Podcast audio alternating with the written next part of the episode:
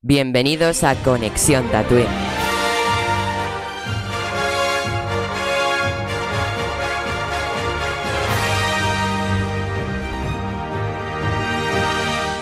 Bueno, eh, hoy estamos aquí en Conexión Tatooine. ¿Quién lo diría? Acabando la segunda temporada de este podcast. Eh, tras ocho meses de contenido seguido, o sea, no hemos parado ni una semana de subir contenido. Empezó todo con Rock One esta temporada y acabamos con Rebels. Entre medio hemos tenido Bad Batch, todas las películas e incluso libros. Y sobre todo un montón de invitados especiales que quisiera recordar y mandar un saludo, ¿no? A los invitados que hemos ido teniendo estas temporadas, a Eduardo Bosch, a Carla Torres, a Juan Villa y a Mario de Night Squadron. Y decir que, bueno, se vienen muchos más invitados especiales en la tercera temporada, ¿no? Pero hoy estamos aquí para despedir la segunda y, bueno, yo estoy muy contento y de poder anunciar que haremos una tercera temporada, que, bueno, ya tendréis más información en breve. Y también un saludo a los colaboradores especiales que se han pasado algún podcast de Bad Batch a comentar. Y pues nada, chicos, Hoy tengo aquí a Roger, a Iwan y Jero enseguida se une que está acabando Rebels a última hora. ¿Qué tal? ¿Cómo estáis? Enojado con Jero. Pobre chaval. No, hombre, no, yo muy bien, yo contento. Parece mentira ya que hagamos hecho tantos podcasts y lo que parece más mentira es que tanta gente nos. Bueno, que hay gente que, que realmente se pase bien con nosotros que creo que es algo de agradecer. O sea, yo más, obviamente agradecer, ¿no? Como has dicho tú, a todos los que han estado por aquí, de invitados y todo, pero más, más, de más que nada agradecer a, a, la gente que nos va escuchando y cada vez que sean más. Eh, que es algo que, que, en el fondo, cuando empezamos, que mi única intención, que en el fondo es la que sigue siendo, que es pasármelo bien, eh, me gusta pensar que, que, hay gente que le puede interesar ¿no? y que compartamos un rato de sus mañanas, de sus tardes o de sus trayectos al trabajo, a la escuela o lo que sea. ¿no? Así que nada, un placer y contento de estar aquí, Neil. Un placer, sobre todo teneros aquí en el podcast despidiendo la temporada que, bueno, eh, hoy hablaremos de Rebels, no era la única serie que nos faltaba por comentar. Bueno, Resistance es un caso aparte que algún día se hablará, que no es mala serie, es entretenida. Pero bueno, lo que iba a decir era que después de Rebels se unirán más podcasters, ¿no? Como Raquel y, y Julen, que se van a unir. Eh, para despedir lo que será la temporada, pero de mientras pues comentemos Rebels, ¿no? Pero como siempre antes de empezar leo los titulares de noticias de esta semana que, que telita lo que hay, ¿vale? Un total de 12 noticias. Bueno, alguna es doble. Bueno, primero de todo, esta temporada, no sé si lo habréis visto, se ha estrenado ya el especial de la galería de The Mandalorian, en el que se centraba en el final de la serie, ¿no? Con cómo se hizo toda la escena de Luke Skywalker. Eh, bueno, secretos como Plo solo digo eso, y muy recomendable. Si lo habéis visto, seguro que es que os ha gustado. El secretismo y todo. Bueno, eh, seguidamente, Star Wars Visions. Eh, aquí hay un poquito de. Mmm, ¿Qué está pasando? ¿no? Se nos anunció como todos los capítulos son mismo día. Ahora lo que han enviado a prensa desde Disney Plus España pone capítulo por semana. No sé qué va a ser. Yo, la verdad, me había gustado la idea de todo de una sola vez. Había planeado toda la temporada 3 hasta diciembre y ahora me la han chafado con esto de capítulo por semana. Tengo que volver a re reescribir todos los horarios. No pasa nada. A joderse. Eh, bueno, eh, Caitlin Kennedy está a punto de finalizar su contrato, pero eh, todo apunta a que va a renovar su contrato este mismo año cuando acabe, porque bueno, Disney está contento con lo que está haciendo con Star Wars, que bueno, tras lo que, la, lo que pasó con las secuelas, ¿no? Que bueno, ya se le ha castigado por eso, está ayudando, está ayudando también a Star Wars que reavive y bueno, contentos de cómo está reavivando Star Wars. Eh, hace unas semanas comentamos también que eh, Sabine saldría en la serie de Ahsoka y habían eh, tres actrices muy que apuntaban a que serían Sabine, Lana Condor, Tati Gabriel y Havana Rose Louis, si no me equivoco, este es el único nombre que no me sabía bien, creo que es así. Eh, todo apunta a la más favorita, la que seguramente será, que ya está conversando para negociar y firmar el contrato, es Tati Gabriel. Que bueno, luego si queréis buscáis, si no habéis visto su cara, eh, eh, yo creo que le pega perfecto el papel. Pero no nos enrollemos mucho, que hay muchas noticias. sobre la serie de Obi-Wan Kenobi, hay dos noticias. El rodaje no finalizó tal y como se dijo anteriormente. Finalizaron la gran parte de los actores. Como hablamos yo y Julen, seguramente cuando acabaran la mayoría de actores se quedarían unas semanas de rodaje y supongo que estas semanas, acabará la semana que viene, aprox. Eh, supongo que estas semanas están sirviendo sobre todo para grabarlo de secretismo, ¿no? Ya como hemos visto que funciona, cuando menos personal hay en el set, más secretismo se graba aquel día, ¿no? Supongo que estas semanas duelos, ya sabéis, lo, que, lo más épico de la serie. Aparte, se han filtrado artes conceptuales de cómo veremos a Hayden Christensen en el rol de Darth Vader. Eh, muy guapos, por cierto. Eh, Mandalorian temporada 3. Ha surgido una nueva fuente, que bueno, alguna cosa había dicho, pero de momento yo no he visto que acertara nada, ¿eh? que dice que la temporada 3 de The Mandalorian podría ser la última de la serie. No que acabaría allí las aventuras de Mando, pero sí la última de la serie. Eh, Mikey Sato creo que retuiteó esa noticia, un insider medianamente potente. Y luego Making Star Wars también lo retuiteó como posible. Pero ¿qué pasa? Que nuestro querido Jordan Mason sería el Daniel RPK de Star Wars, ¿no? Eh, es muy fiable. Ha dicho que él ha escuchado cosas de cuarta temporada. El mismo Giancarlo Esposito lo dijo.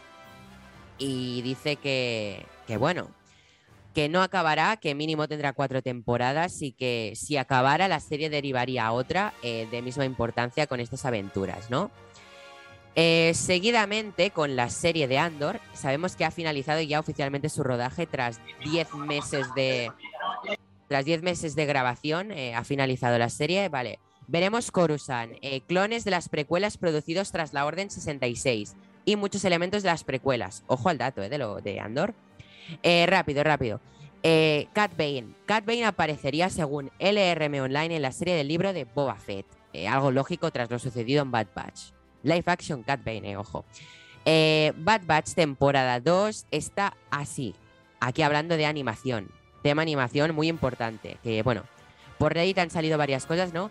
La temporada 2 de Bad Batch está ya por la mitad, o sea, ya está producida la mitad de la segunda temporada, ya que se empezó a trabajar en ella antes de que se estrenara la primera. Y hay planeadas cuatro temporadas. Nosotros habíamos, le habíamos dado tres, al final serán cuatro. Algo así como Rebels, ¿no? Hoy que estamos con Rebels. Eh, se ve una serie de Hike Republic 2D. Eh, yo creo que serán los diseños muy parecidos a los cómics. Y se espera la serie para mediados de 2023 de series animadas. La última, una serie que incluiría a Boba Fett en los bajos fondos de Coruscant. Solo hay una temporada planeada y un tercio de la animación estaría realizada. Fennec conocería a Boba en esta serie, que constaría de 12 episodios. No hay planeadas más temporadas, o sea, sería una especie de serie limitada, pero animada. Y se estrenaría a principios de 2023. Bueno, Boba ya cuenta con dos series. Flipante. Y mi boca tan sigue sin tener una. Throne, Throne, eh, Telita. Eh, Lucasfilm está trabajando en desarrollo. Esto es una noticia exclusiva, muy exclusiva por insiders, no ningún medio así de, prensa, está trabajando en adaptar de alguna manera Heredero del Imperio, la trilogía literaria de Throne, ¿no? Eh, estaría intentándolo adaptar mediante una serie limitada de gran presupuesto para Disney Plus. Sería la serie de Disney Plus con más presupuesto, toda punta. Eh, la adaptación estaría ubicada en el Filoniverse, Mandoverse, Fabroniverse, como le queráis llamar, ya me da igual, hay tantos nombres. Mm, la línea temporal de Mandalorian. Y no será una serie normal, sino será una historia épica, bueno, de gran presupuesto, contada en seis partes. Febro y Filoni estarán al mando. Bueno, ya sabéis, esto va a ser épico. Y se realizarán cambios, ¿no? Respecto, respecto a los libros, ¿no? No será una adaptación porque había protagonistas, ¿no? Como, como Luke, Leia, Han, que no serán en este caso, pero sí que se desarrollarán cosas.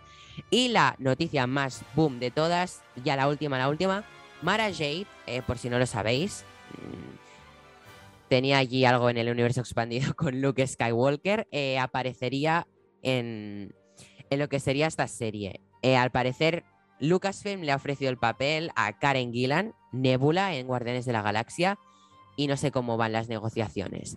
Y por último, no son noticias, pero sí recalcar que hace un año que nuestro querido Chadwick Boseman nos dejó. Así que un besazo para Chadwick Bosman. Chicos, ya están las noticias de hoy. Ya os podéis activar micros. ¿Qué tal estáis? Hello, no, no, semana intensa, ¿no? Joder, sí, sí. Mucha, mucha cosa interesante en todos los aspectos. Un saludo para ahí donde esté Chatwick. Es verdad, ahorita me he acordado, qué triste, ¿eh? un añito ya. También, bueno, yo quería agregar un anel. Dime. Una noticia muy importante también de esta semana para los gamers que nos escuchan. Eh, se anunció finalmente, después de muchos retrasos, la fecha de salida de Lego Star Wars, la saga Skywalker. La verdad. Para Ah, primavera 2022. Es verdad. El tráiler también. Se ha retrasado. Sí, que-. Aquí está.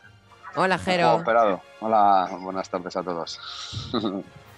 Bueno, eh, dichas las noticias y todo, procedemos a hablar de Rebels en este final de temporada. Ya se irán uniendo los miembros para despedir cuando se acerque el momento.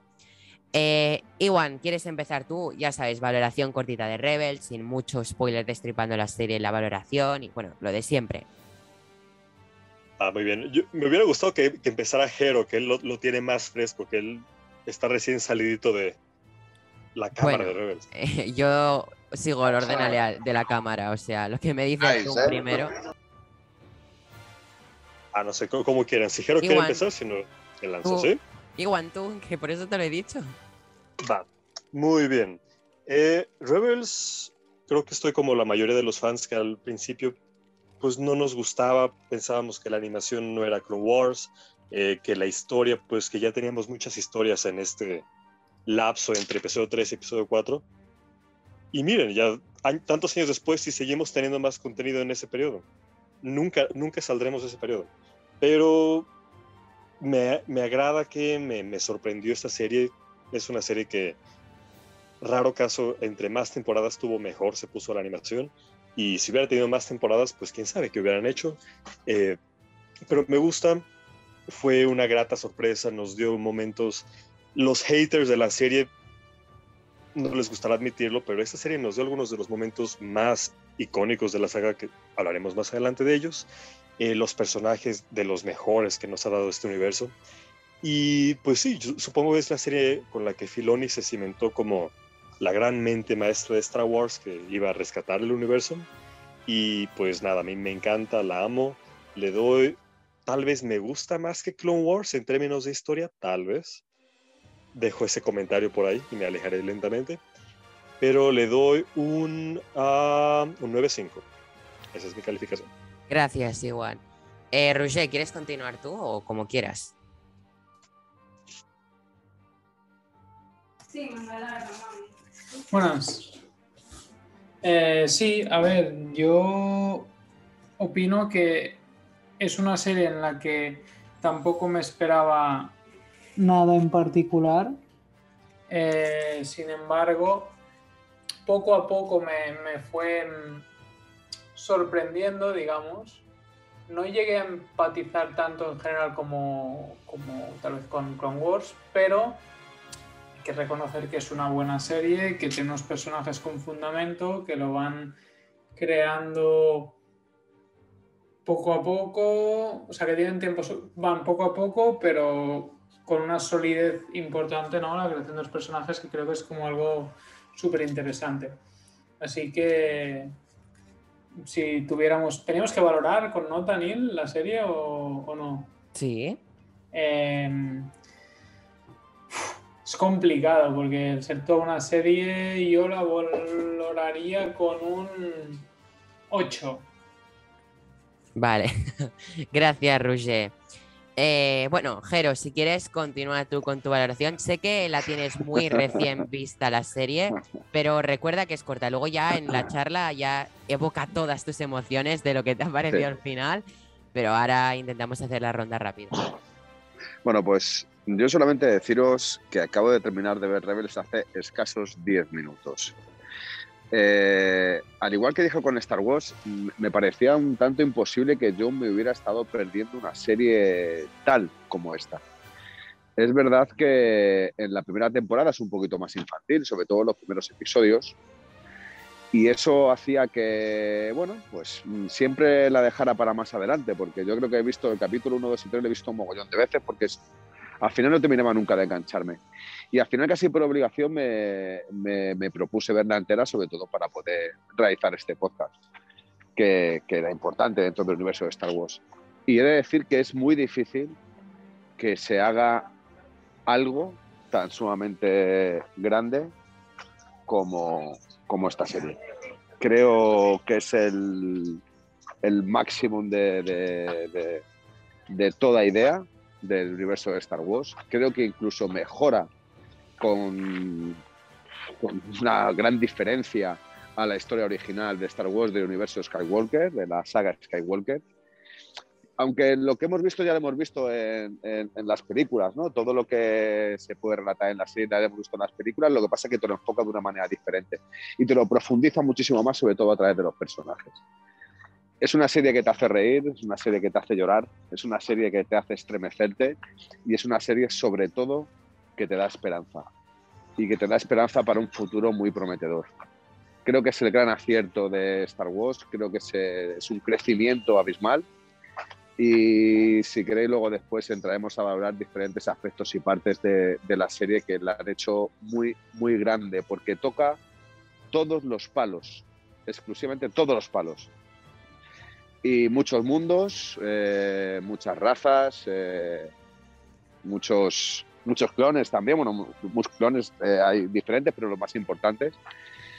Y, y sobre todo demuestra demuestra esa debilidad del imperio por ese odio tan grande que tiene el emperador hacia todo lo que tenga que ver con la antigua república y con los rebeldes de hoy por hoy.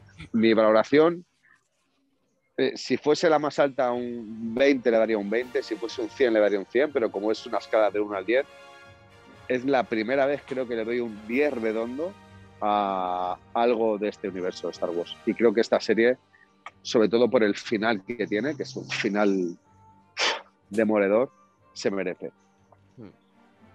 Muchas gracias, Jero. Y bueno, para acabar ya la ronda de... Eh, lo que iba a decir, bueno, ya para acabar la ronda de, valoraciones, lo que iba a decir es que esta serie me parece magnífica, me encanta, la verdad. Diría que me gusta, bueno, es que es verdad, me gusta más que Clone Wars, ¿no?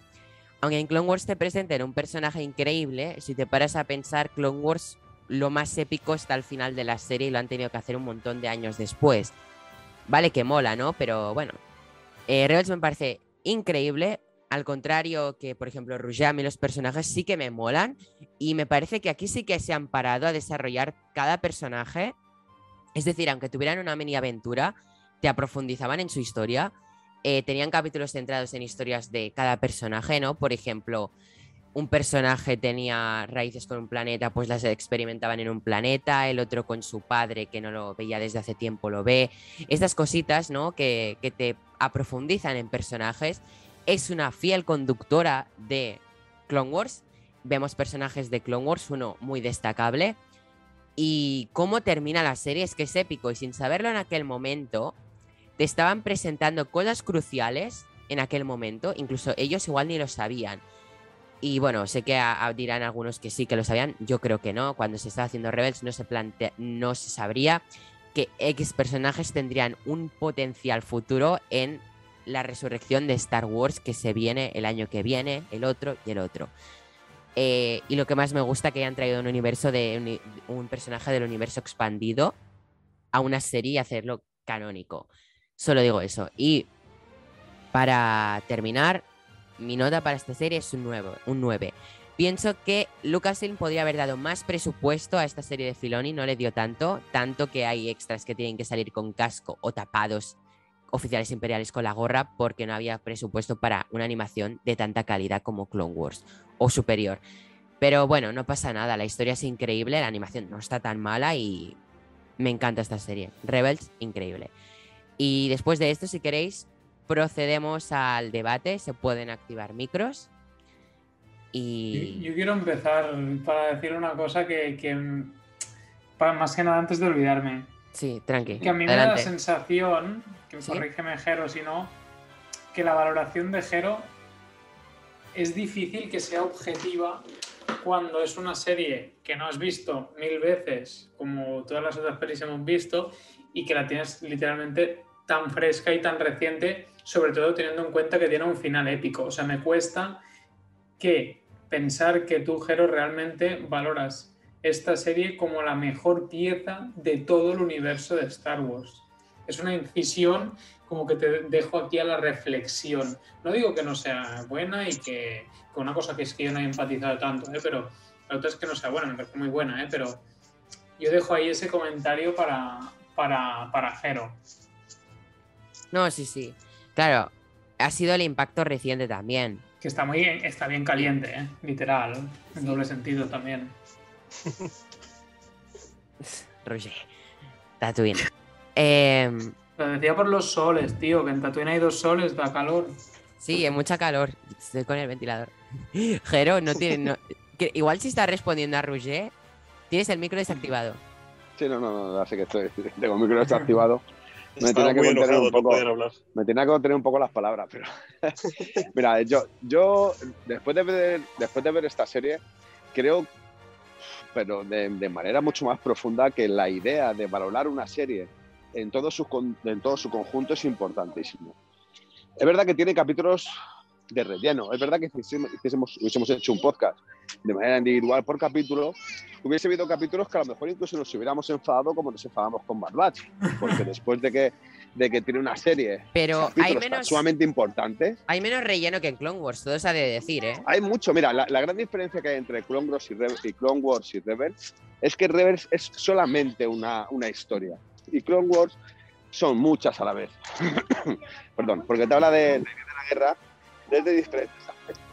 Esto no, esto habla solamente de la historia de un grupo de personas que luchan para la rebelión, incluidos dos Jedi, incluidos una Mandaloriana, incluido Chopper, un androide, en fin, que, que tiene- es un grupo de gente. Un grupo de gente como podría haber sido antiguamente como Han Solo, como Leia, Waka, R2, C3PO, no sé si me explico.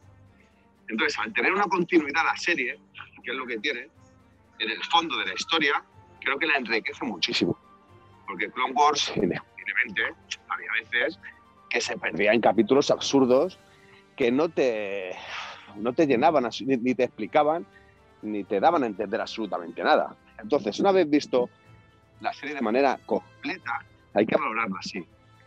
Y, y sobre todo, es que la, la historia que nos cuenta es muy gorda. Pero tú Porque sabes que, todo por el mundo ejemplo, habla de Rock One, pero creo que, que este grupo de rebeldes también tiene un significado Pero, de importancia grande. tú sabes que a Sí, mí sí. me encanta Rebels y que me flipa y que me parece una serie increíble, mejor que Clone Wars y todo, ¿no? Pero Sí. no es lo mejor de Star Wars hecho hasta la fecha. Hay Vale, produ- sí. En su conjunto, en su conjunto, si hubieseis visto las temporadas seguidas, en su conjunto veríais el significado de todo. Jero, me he visto la serie seguida. Tío, Hace, hace quizás un mes que me la vi en- seguida en que, maratón. vi- que vienes caliente, cabrón. Eh, señor. Es que Es a mí me muy ha buena. flipado.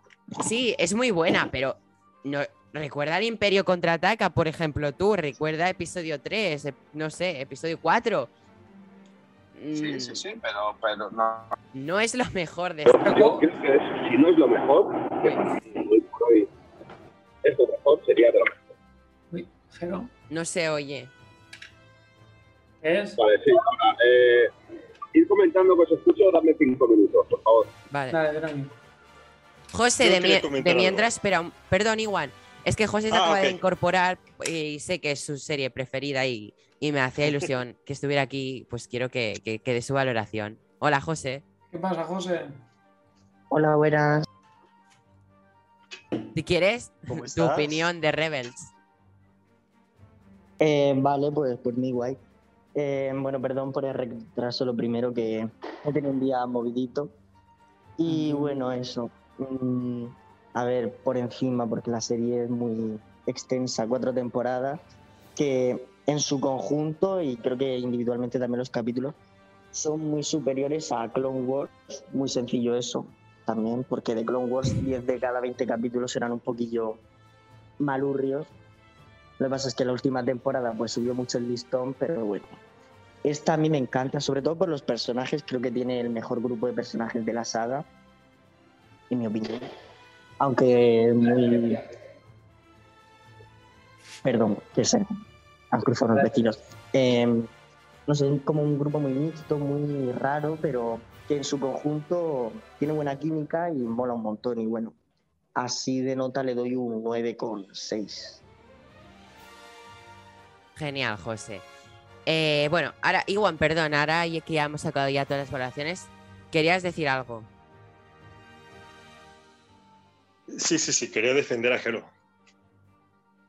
Adelante. Pues, pues nada, no, yo creo que es válido también decir que para él es lo mejor de Star Wars. Siento que si alguien dice que episodio 5 es lo mejor, episodio 3 es lo mejor, nadie lo cuestiona, nadie dice, oye, no, eso no es, eso no es cierto, eso es mentira. Pero si dices que episodio, por ejemplo, 9 es lo mejor, o que Rebels. Entonces o mientes, tío. Resistance. No, a ver, es lo Roger, mejor. tampoco. No, Entonces pero, salen, pero a ver. salen los, los Rogers del mundo, espera. eso es Salen correcto. los Rogers del mundo. Resistance dicen, no "No, puede no ser cierto". mejor que Resistance no puede ser mejor que cualquier otra cosa. Eso es- eso va en serio, ¿eh? No, no puede. Pero es que es, es válido porque cualquier, cualquier calificación, cualquier... Sí, libertad de Eh, opinión y expresión, obviamente, pero. Sí, pero no, pero a- a- Rebels, mira, acepto que digas que Rebels puede ser superior a una peli, pero Resistance sí que no. Eso sí que no lo Ah, bueno, aceptaría no, ni lo entendería. ah. Hombre, eso es fumártelo doblado, tío. Era un ejemplo, pero no. supongo... No, sí, sí. ah, no dudo que haya gente que sí lo haya, gente que es fan del anime o de la animación y que para ellos dicen, sabes que para mí esto es lo que más me gusta y para mí eso es lo mejor. Y digo, creo que es válido y, y es, lo bello de, es lo bello de esta saga, que hay algo para todo mundo, como ya habíamos comentado. Y pues es, es lindo que Hero, que nunca, por alguna razón del destino, nunca la había experimentado, que no sé cómo te pasó, Hero, no sé cómo se te ocurre haberla visto hasta ahorita. Pero bueno, re- Pero claro. regaño, aparte, Pero- regaño aparte, pues sí, es válido. Pero no te parece que, o sea, yo no digo que, o sea, yo si él me dijera esto, de hiciéramos el podcast dentro de un mes, dos meses, Jero opinara igual, ya no entraría tanto mi, mi planteamiento en el por qué creo que no está valorando de manera objetiva. Lo que digo, ¿Queréis- me Si queréis, parece- hacemos una segunda parte del podcast dentro de un mes. No, Vale, no. bueno, no, no. Pero, por- pero- pero porque estarás sesgado con lo que ya has dicho. Que hay, una, sabemos, que hay una programación estable, no, no, Pero yo, sí- yo sigo pensando Que ya me la han roto con Vision si su estreno Que- hará semanal. que estás, que estás sesgado por, porque, porque vienes caliente de verlo. O sea, es que yo, o sea, si ahora mismo yo, el día que veo el último capítulo de Clone Wars, hacemos un podcast, es que, tío, o sea, por favor, que la mejor serie del mundo un 70. Y luego, somos realistas y sabemos que Clone Wars nadie le pondría un 10 porque a pesar de la primera, o sea, teniendo en cuenta la última temporada, ok, tienes unos chustacos episodios en medio. Pero es que tú le quitas, tú le quitas a Clone Wars la última, No, te queda No, muy yo- abajo, ¿eh? Yo creo, que, yo creo que hay capítulos interesantes. Bueno, hay arcos, hay arcos buenos. Arcos, y sí. Tienes arcos buenos y luego tienes arcos de Jar Jar, Padme y, y C3PO. Y su Claro, o sea, exacto. Entonces, yo creo que, que- que- que va por aquí el tema. Que, obviamente yo creo que yo había veces que en Rebels re- estoy de acuerdo en lo de que no hay tanto relleno, porque no hay capítulo de C3PO se va a buscar a R2 de 2 perdido por el, por el espacio, pero no sé, también es verdad que hay capítulos que a pesar de no ser relleno, no son tan buenos. Por otro lado, digo, me parece que hay algunos que son muy buenos. Yo he dicho, yo no lo hablo tanto porque no he empatizado tanto con los personajes, porque, pues es raro, ya sabes que, o sea, tienes dos Jedi de protagonistas, ¿no? Pero por lo que sea no he empatizado tanto. Me han gustado, pero a lo mejor es porque Clone Wars solo me presentó a Soka, entre comillas, de protagonista, y solo tuve que empatizar con ella, y empaticé desde el minuto uno, en mi caso, pero, pero aquí pues es verdad que a medida que iba pasando y iba cogiendo persona eh, cariño a los personajes, irónicamente, no, no, o sea, no solo a los o sea, el único que no le logré coger cariño fue a, a, Zeb, a, a. No, Me- no, no, no. Tía no. puta, tío, me parece un te vas a personaje te- no. lamentable, tío, ¿Cómo? de puñetazo en la boca. No, ahora en serio, ahora en serio. Seb Neil, me parece. deja- no, un personaje de increíble. exponer, déjame acabar de exponer. Sí, Me parece un tonto. increíble. Y, y luego el. el Y te el- gusta el- Steve Rogers, ¿eh? El, el, agent, el agent Calus, no hemos dicho que está en Wakanda, a ver qué pasa, no jodamos. Eh, no, Calus es lo mejor. el, no, y el sí, otro Calus. agent Calus me parece otro tonto de la hostia. Pues a mí, sea- espera, espera que te diga, te quiero defender a Calus, sobre todo. ¿A Calus o a Cepa? Los No, dos, espera, a, la pareja, espera, espera. A, la love- a la pareja Ahora- romántica que tienen montada. ¿no? Ahora deja que, que yo te responda. A mí Calus me parece un personaje increíble y tiene un trasfondo súper guay, porque deja de ser un imperial toca huevos en la primera temporada a pasar a ser in- tener un arco muy chulo de, de cómo... sí, que es como que es pero- antes de votar, a- de, de ser can- candidato de Vox a Esquerra Republicana, que yo te lo entiendo, pero, pero No. más allá, más allá Pero- de, de- Pero que a mí me gusta su trasfondo con la historia de ese, porque si te fijas en la primera temporada, espera que acabe, en la primera temporada, eh, Calus había estado como en la exterminación del pueblo Lasat, ¿no? Presente y estaba en contra de la especie Lasat, que es la de Seb. Entonces, pues luego se odiaban. Él tenía un arma de los Lasat al principio y todo. Y era un trasfondo que luego, a través de quedarse en una cueva atrapados, que bueno, lo podéis considerar relleno, luego hacía que cogieran una amistad, eh, pueblos enemigos, de alguna manera, digámoslo. Y a mí me gustó ese trasfondo. ¿Pero vosotros no creéis que en esa cueva hubo rollete? O sea, eh, hay un trasfondo porque es, o sea, porque es Star Wars y, y nunca en- entra en esos temas, pero yo. O sea, es de esos que te dejan ahí cosas en el aire, no sé. Igual, a mí, en sí, creo, creo que lo de la cueva que hablas era relleno de la hostia. O sea, a mí esos capítulos se me hicieron. O sea, los pasé a, por dos la velocidad de los pocos que lo dicen Rebels. ¿eh? Me parecieron. Bueno, seguramente porque no, me, no le cogí ningún tipo de cariño a esos dos personajes. En cambio, hubo dos personajes con los que, em, como Era y Sabine, que en un principio me la sudaban bastante y al final fueron dos de los personajes que me acabaron gustando más, incluso que los dos Jedis. Sí, Pero sí, no- eso es verdad. A mí no- Hera de las que más me ha gustado. Nunca ningún personaje llegó a, a no llegué a encariñarme como de Ahsoka ni como de Rex. Y bueno, a ver, por ejemplo, ¿Tienes a Soka en esta serie también? sí, por, e- bueno, por eso es que Pues supongo que te gustó esa dosis.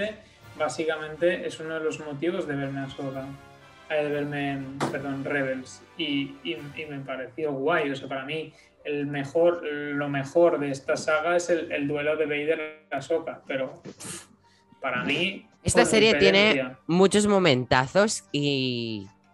Vale, sí. El de Vader y Ahsoka. Sí, es un momento si has visto- épico de los mejores de si la serie, Clone pero es que si tú.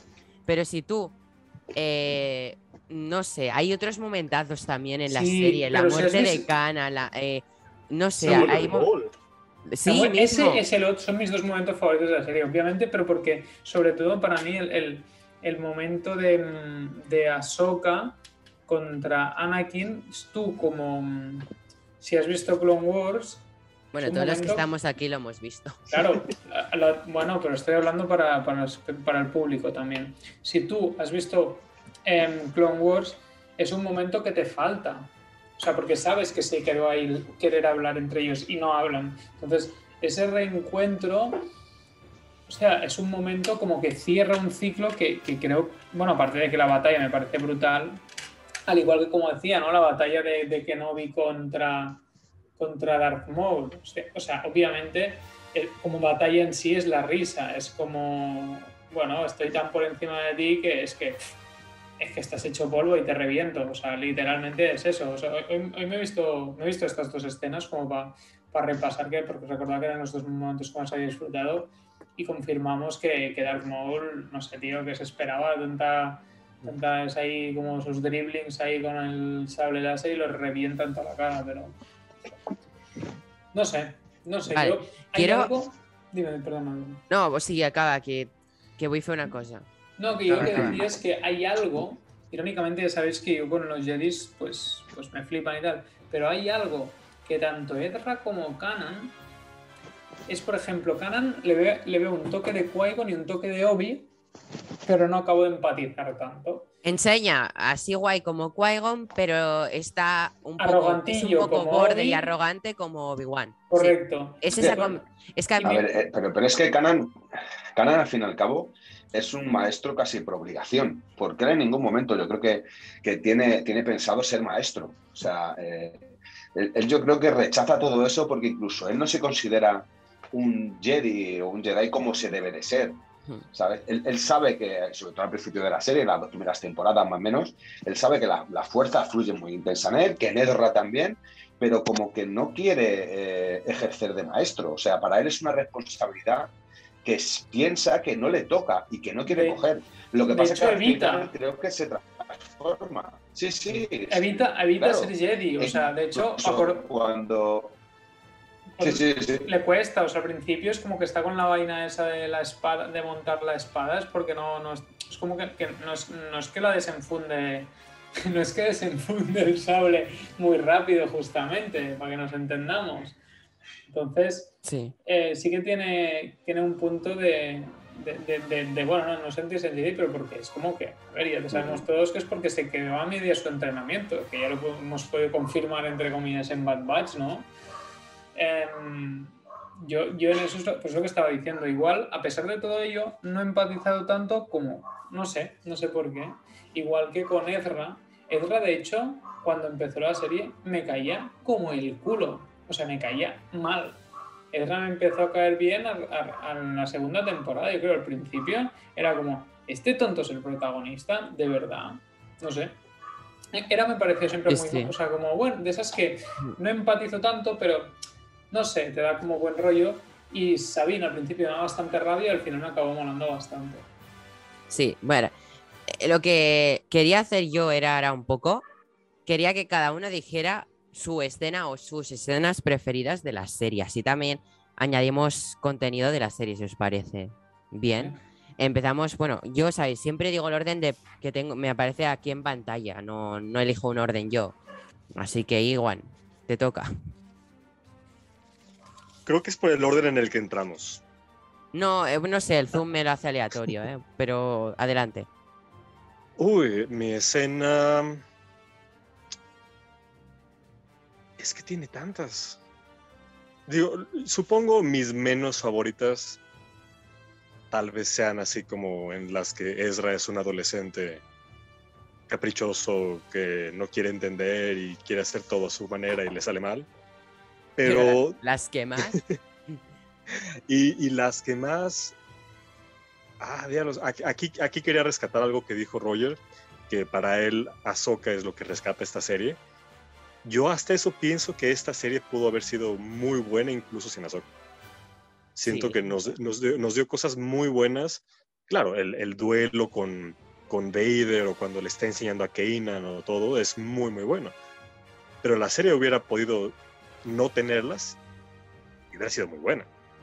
¿sí? Me gusta, digo, es muy triste, pero me gusta la muerte de Kanan.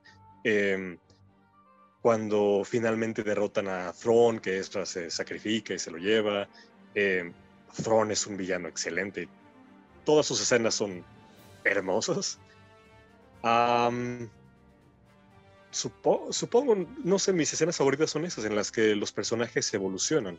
Cuando de tener a Kanan al principio así muy negando su pasado y negando lo que es y rechazando todo esto y ya para las últimas temporadas ya es ya es sabio y ya es alguien que lidera este esta rebelión o Sabine que al principio pues nada más era una joven así explorando muy feliz y todo y al final de la serie pues ya es una de las lideresas de Mandalore y es alguien que está luchando por mantener a su pueblo vivo. No sé, supongo que esas son mis favoritas en las que se muestra una evolución y se muestra cómo han crecido estos personajes, porque sí, esta serie brilla, como decía José hace un momento, esta serie brilla justamente por los personajes, que son de los mejores de la saga. Gracias. Iwan. Eh, Ro- Roger Roger.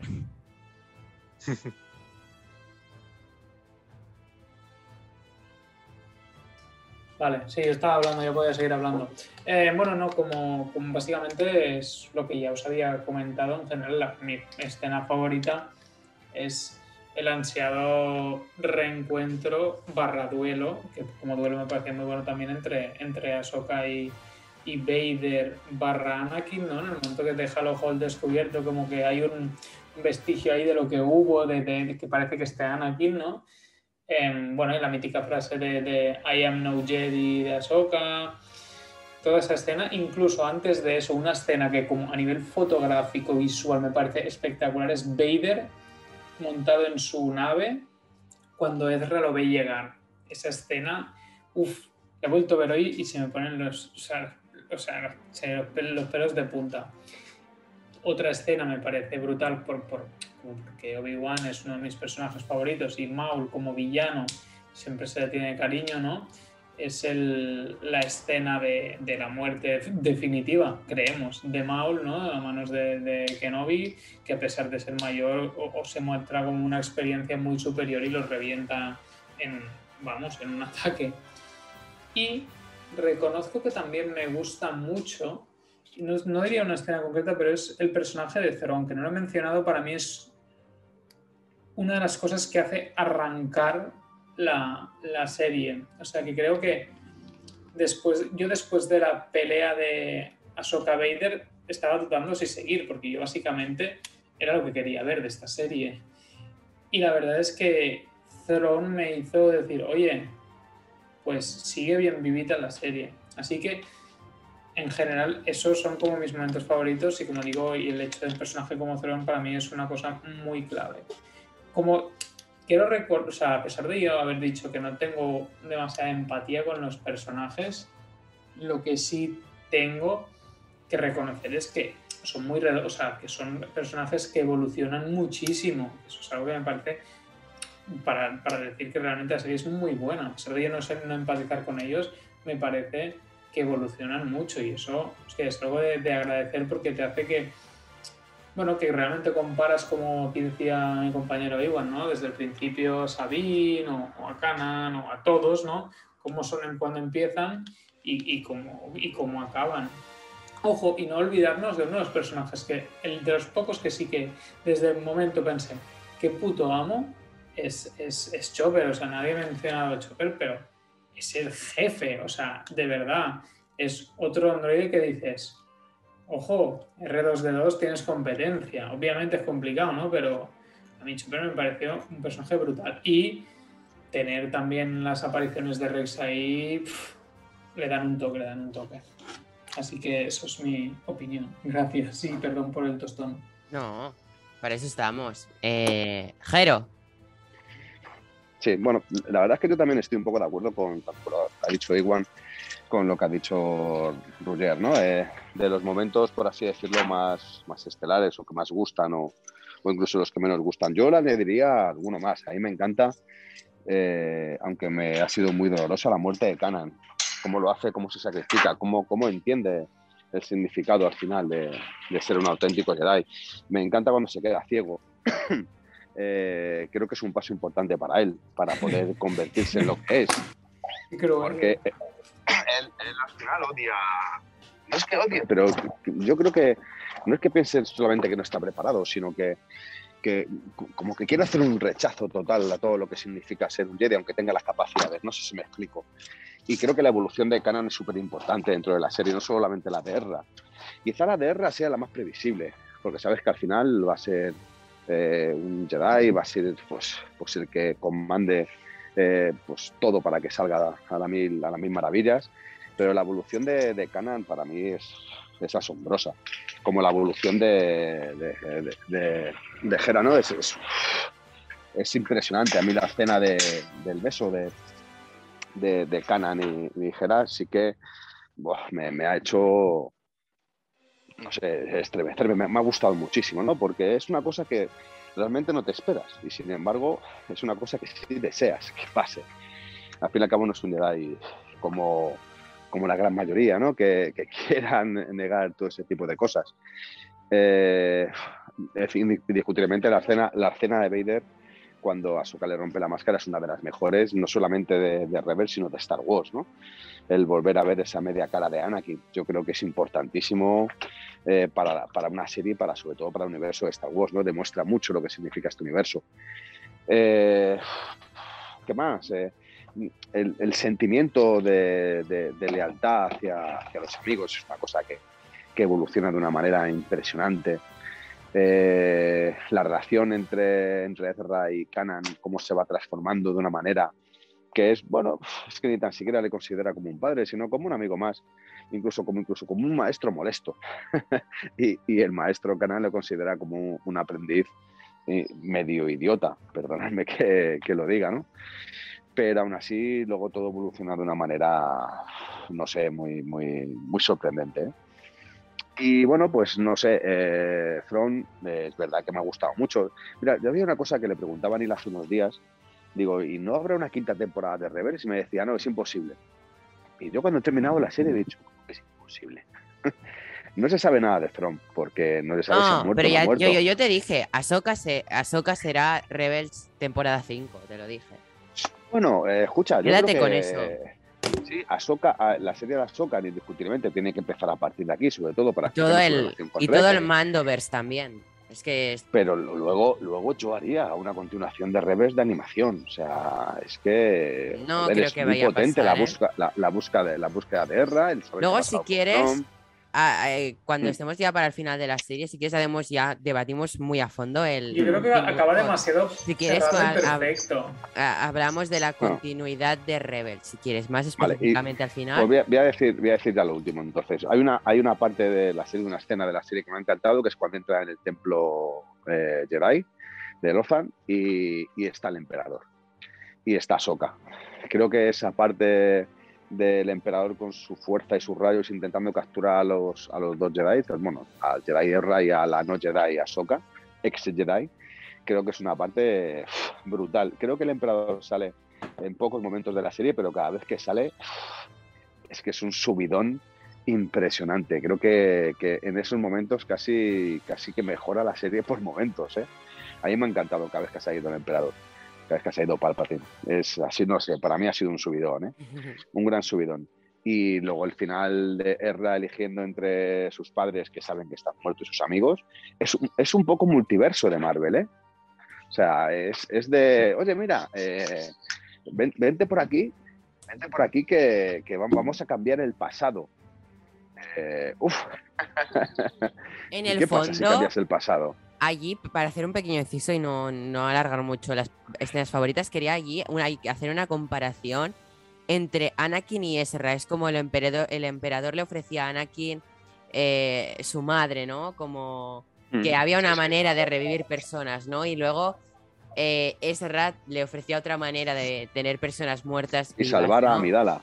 Y Sí, salvar a Amidala, acuérdate. pero, pero aquí creo que Ezra demuestra ser fuerte, fuerte y no sucumbir, aunque casi lo hace, no sucumbe, al contrario de Anakin. Me parece un personaje fuerte en aquel momento y potente y demostrar que no es un adolescente inútil que, que tiene mucho que dar. ha evolucionado mucho desde la primera temporada hasta justo ese penúltimo, último capítulo, perdón, que es el último capítulo. Ha evolucionado mucho el personaje de Erra. Así que esa, bueno, son, había muchas más, ¿eh? como escenas favoritas. Me han encantado los gatos de Lorza. Es- me- ha molado muchísimo los lobos. El, el- el- el acercamiento que tienen con la fuerza, incluso, in- incluso que forman parte o quieren más o menos decir que son como si fuesen la familia de Canan. No sé si, Wolf, Wolf, el clon me ha encantado. Eh, no sé, Gregor, joder, es que yo creo que yo creo que todo, ¿no? Sí. Bocatán, la, la escena que le pasa la espada. eh, eh, Sabina Bocatán creo que es una de las grandes escenas que nos gustaría ver en live action. ¿Sabes? Como Bocatán se hace con la espada, con la espada, el sable, el sable de luz negro, ¿no? Para poder comandar a todos los mandalorianos. Esa escena de que dice, no estoy sola, estamos, no estamos solas, aquí estamos todos, ¿no? Y salen los pueblos mandalorianos, familia de no sé qué, familia de no sé cuánto. Yo creo que, que, joder, eso también es muy emotivo. No me voy a enrollar más porque te podría contar Sí, sí. muchísimas más. Porque vamos a sacar todos los capítulos. Y Mm. paso ya con el José. José, Em, tus bueno, escenas pues, em, preferidas, lo que más te guste de la serie, ya sabes. a ver, destaco algunas porque podría decir la serie y ya está. Pero bueno, pasando por las que muchas los que muchos consideráis relleno, con, que son los capítulos estos de Chopper y el droide de protocolo, a mí esas me encantan. No tiene nada que ver el relleno de esta serie con la de Clone Wars. Este relleno, entre comillas, por lo menos hace gracia, de verdad, es interesante. Y escenas que, como ha dicho Jero, molaría mucho ver en live action, como cuando Sabine entrega el sable oscuro a Bocatán. Esa, a mí se me caían las lágrimas. Espectacular el momento. toda la trama de Mandalore aquí es muy chula y también la muerte de Kanan em- es muy emotiva. Toda la trama de la recuperación de Lothal, esta que son los últimos cuatro capítulos, a mí me encanta. Toda la resistencia y el final de Throne, todas las escenas de Throne que también me parecen sublimes, con un, ¿cómo decirlo? Con un no lo sé, pero no sabría cuál es la palabra, pero siempre que sale Throne recorre una sensación rara a tu cuerpo, como que impone un montón. Es un villano a la altura de Maul, que también tiene muy buenas escenas. El emperador está muy bien todo. Y también la escena del templo Sith con Darth Maul y los tres inquisidores, está muy bien todo. Y Ahsoka destaca muchísimo. Y a mí me gusta más aquí que en todas sus apariciones en Clone Wars, y eso que Clone Wars es su serie, su serie madre prácticamente. Pero aquí nos la veo más madura, más chula, no sé. Fulcrum, como Ahsoka Fulcrum me gusta más que Ahsoka Padawan. Y no sabría así qué más destacar. De la primera no destacaría mucho. Bueno, sí, la escena está de la radio que me recuerda un montón a un. a un. a un. no sé cómo decirlo. Em, a una parte de la Segunda Guerra Mundial en la que el presidente de Francia dio el discurso por la radio a los franceses, creo que fue así, no me acuerdo ahora muy bien, pero ese discurso de Canan fue súper emotivo, o de Canan o de Er- Ezra, no me acuerdo. Y pues Sí, eso, eso. sí, escenazas, toda la serie. Hola, José. Genial, José.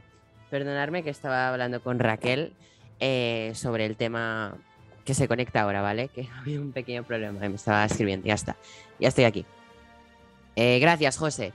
Eh, ya para acabar con las escenas de Rebels, yo me gusta muchas cosas. Eh, el duelo de Ahsoka, el duelo de Maul, eh, sobre todo esa escena final de Ezra en la nave con Throne cuando se van la escena del mundo entre mundos, que no, no sé si la habéis sacado a destacar. El mundo entre mundos me parece súper guay, que vuelva a aparecer Ahsoka, me encanta. El mundo entre mundos me parece algo interesante que sé que se va a explorar en el futuro, sobre todo en la serie de Ahsoka, y pinta muy guay. Eh, la muerte de Kanan y todo, pero es que. Ah, bueno, y sobre todo el arco ese de Mandalor que hay, que bueno, ya sabéis, yo y los mandalorianos me gustan mucho, ¿no? Entonces, esa, esa trama me encanta. Y Bocatán, Bocatán, increíble. Pero yo tengo una escena que es de mis preferidas de la serie, que, que, que a todo el mundo se la sudará bastante, pero es que creo que es de mis escenas preferidas y también en esa escena hay que destacar la increíble banda sonora de Kevin Kiner, que ya nos ha dado momentazos en Bad Batch y en Clone Wars, pero ahí creo que es la mi pieza favorita, exceptuando el tema de Omega, que si lo escucháis solo es muy guay. Es de mis temas preferidos por Kevin Kiner, ¿no? Acompañando esa parte que, no sé si recordáis, capítulo 14, temporada 2, cuando Seb eh, va al Airasan, al mundo Lasat, cuando tiene que abrir ese camino. Me parece una de las escenas más bellas de esta serie, eh, cómo avanzan por ese camino en medio del espacio, el espacio desconocido, y sobre todo la banda sonora que suena es increíble. Y para aprovechar y hacer el interludio, ¿no? Eh, un pequeño, una pequeña pausa entre, en, en este podcast que hacemos ahora, una pequeña pausita por si alguien tiene que marcharse y todo, hacemos una pequeña pausa.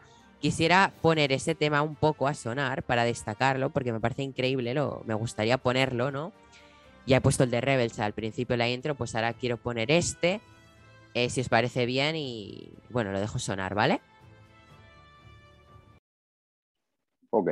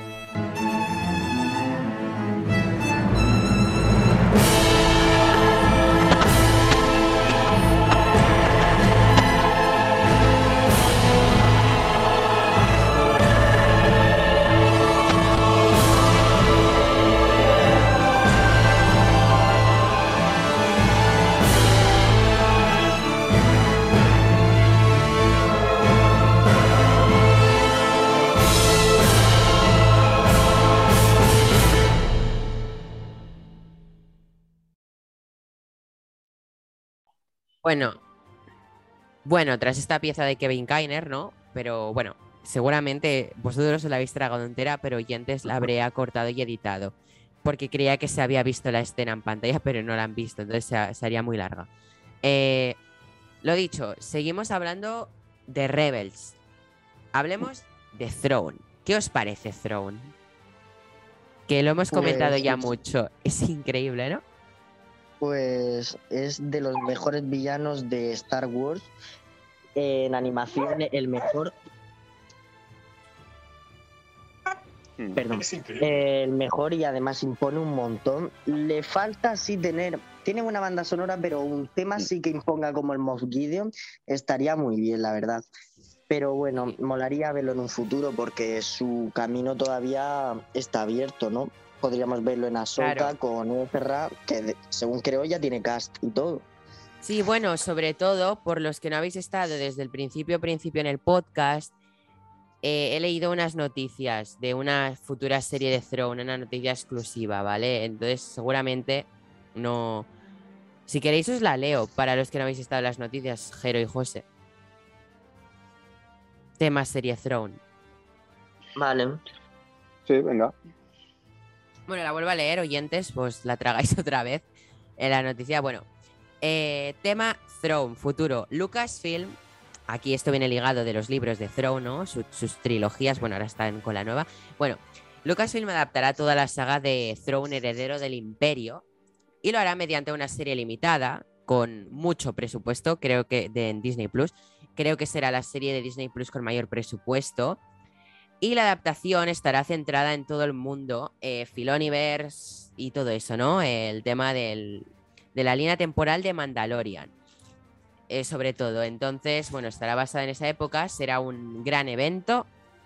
eh, todo será a cargo de Filoni y, Fe y eh, sobre todo Febro también, eh, que hay que darle el mérito, que muy poca gente le da el mérito que se merece. Estarán al mando de todo, ¿vale? Estos dos. Serán seis capítulos epiquísimos. Serán cambios referentes a los libros porque no van a ser protagonistas Luke, Leia y Han, esos que eran tanto, ¿no? Y podremos ver a Mara Jade de alguna manera, que ya que fue amor de Luke Skywalker en algún momento del universo expandido, y se le habría ofrecido el trabajo, bueno, pues a Karen Gillan, ¿no? Nuestra querida Nebula. Eh, están en negociaciones todavía, ¿eh? Pero por ahí tiran los, por ahí van los tiros de la, la serie de Throne. Pues tiene buena pinta. Mm. Sí. Si os leéis los libros, veréis que si lo van a intentar adaptar de alguna manera, será aún más épico que los libros. Sí. No, y yo quería comentar algo al respecto, Neil. Adelante. Eh, justamente ahora que mencionaste a Throne, siento que no le damos el. ¿Cómo decirlo? El mérito a Rebels. Más que nada los, fans esos que se la pasan diciendo de que no, el universo expandido, la mejor y las secuencias, etc. Ya saben, ya saben quiénes son. Pero es que Rebels trajo mucho de lo que no era canon, lo que tú decías, Neil, hace un momento, lo del universo expandido. Trajo mucho de eso al canon oficial. Sí, Y no, y no se lo reconocemos. es lo que he dicho en mi valoración de la serie. He dicho que, que han traído un, un personaje súper importante y lo han hecho canónico, que era Throne, a quien me refería. Y es Y que no- no me parece muy importante, sí, muchos elementos, pero es que Throne es eh, súper importante. Que un villano de tal calibre lo hayan traído al canon y que va a tener un futuro y será el gran villano de todo. Otra cosa también, los holocrones. Eso no era canon antes de Rebels. Usualmente aparecían como en los juegos, en los cómics, pero que la gente no tomaba en serio. Pero justamente fue Rebels quien los trajo al canon. También los experimentos del emperador con la magia y el lado oscuro de la fuerza también. Eh, no- lo mencionamos, pero hace un momento que Julian decía que el emperador trajo esta presencia increíble a la pantalla. Fue el regreso, incluso antes de episodio 9, de Ian McDiarmid de Alpha. Esto lo hizo antes de episodio 9 y apareció mágicamente y fue hermoso. Fue increíble. De mis momentos favoritos de la serie. Y sí, justamente ta- también, como tú decías, Tron fue algo que muy acertadamente nadie se lo esperaba, pero fue algo, un acierto muy grande de la serie. Y lo adaptaron muy, muy bien. Era difícil adaptarlo sin Luke y sin y sin Leia. pero lo hicieron y Filoni de alguna forma lo hizo, el bastardo lo hizo y le quedó muy, muy bien. Sí.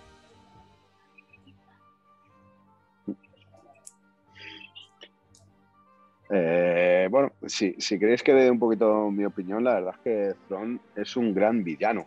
O sea, yo creo que es de lo mejorcito que hay en el universo de Star Wars sin ser un Sith o un antiguo Jedi.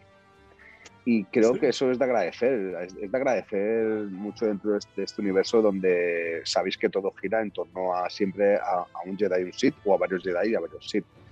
Entonces creo que, bueno, es- yo creo que está a la altura de Moff Tarkin e incluso le, le supera en, en el anterior, me refiero al metraje de, de la antigua trilogía, creo que le supera pero por, por ambición, incluso por maldad, ¿no? Eh, porque creo que es un, es un, es un villano que eh, no cumple con las reglas del todo, tiene su propio mecanismo y, y por encima de todo está su, su interés y su intención, ¿no? Moff Tarkin, sin embargo, es un hombre del imperio que cumple las normas, aunque es mm, una mano de hierro, pero siempre cumple con las normas. Creo que Throm no, y eso también se agradece en la serie. Creo que, que la manera que tiene de actuar Throm es muy enriquecedora para, para un malvado de, de una serie como estas, de Rebels. Y tanto. Pero es que encima me parece, creo que lo hablábamos, por ejemplo, también Jero tú y yo, que estamos en el podcast de Luz de los Jedi, hablamos de tema villanos, ¿no? Porque siempre en el cine o incluso en Star Wars se han presentado algunos villanos pequeños que, que nunca acaban de estar muy bien construidos. Y es que Thrawn me parece un villano súper bien construido. Al igual que en, en- en su momento hablamos de los Nil, ¿no? Los, como le queráis llamar, Nightkill, como queráis llamarlo, ¿no? Eh, de que era un villano muy bien construido, pues Thrawn me parece otro villano súper bien construido, increíblemente bien construido y súper bien traído al canon.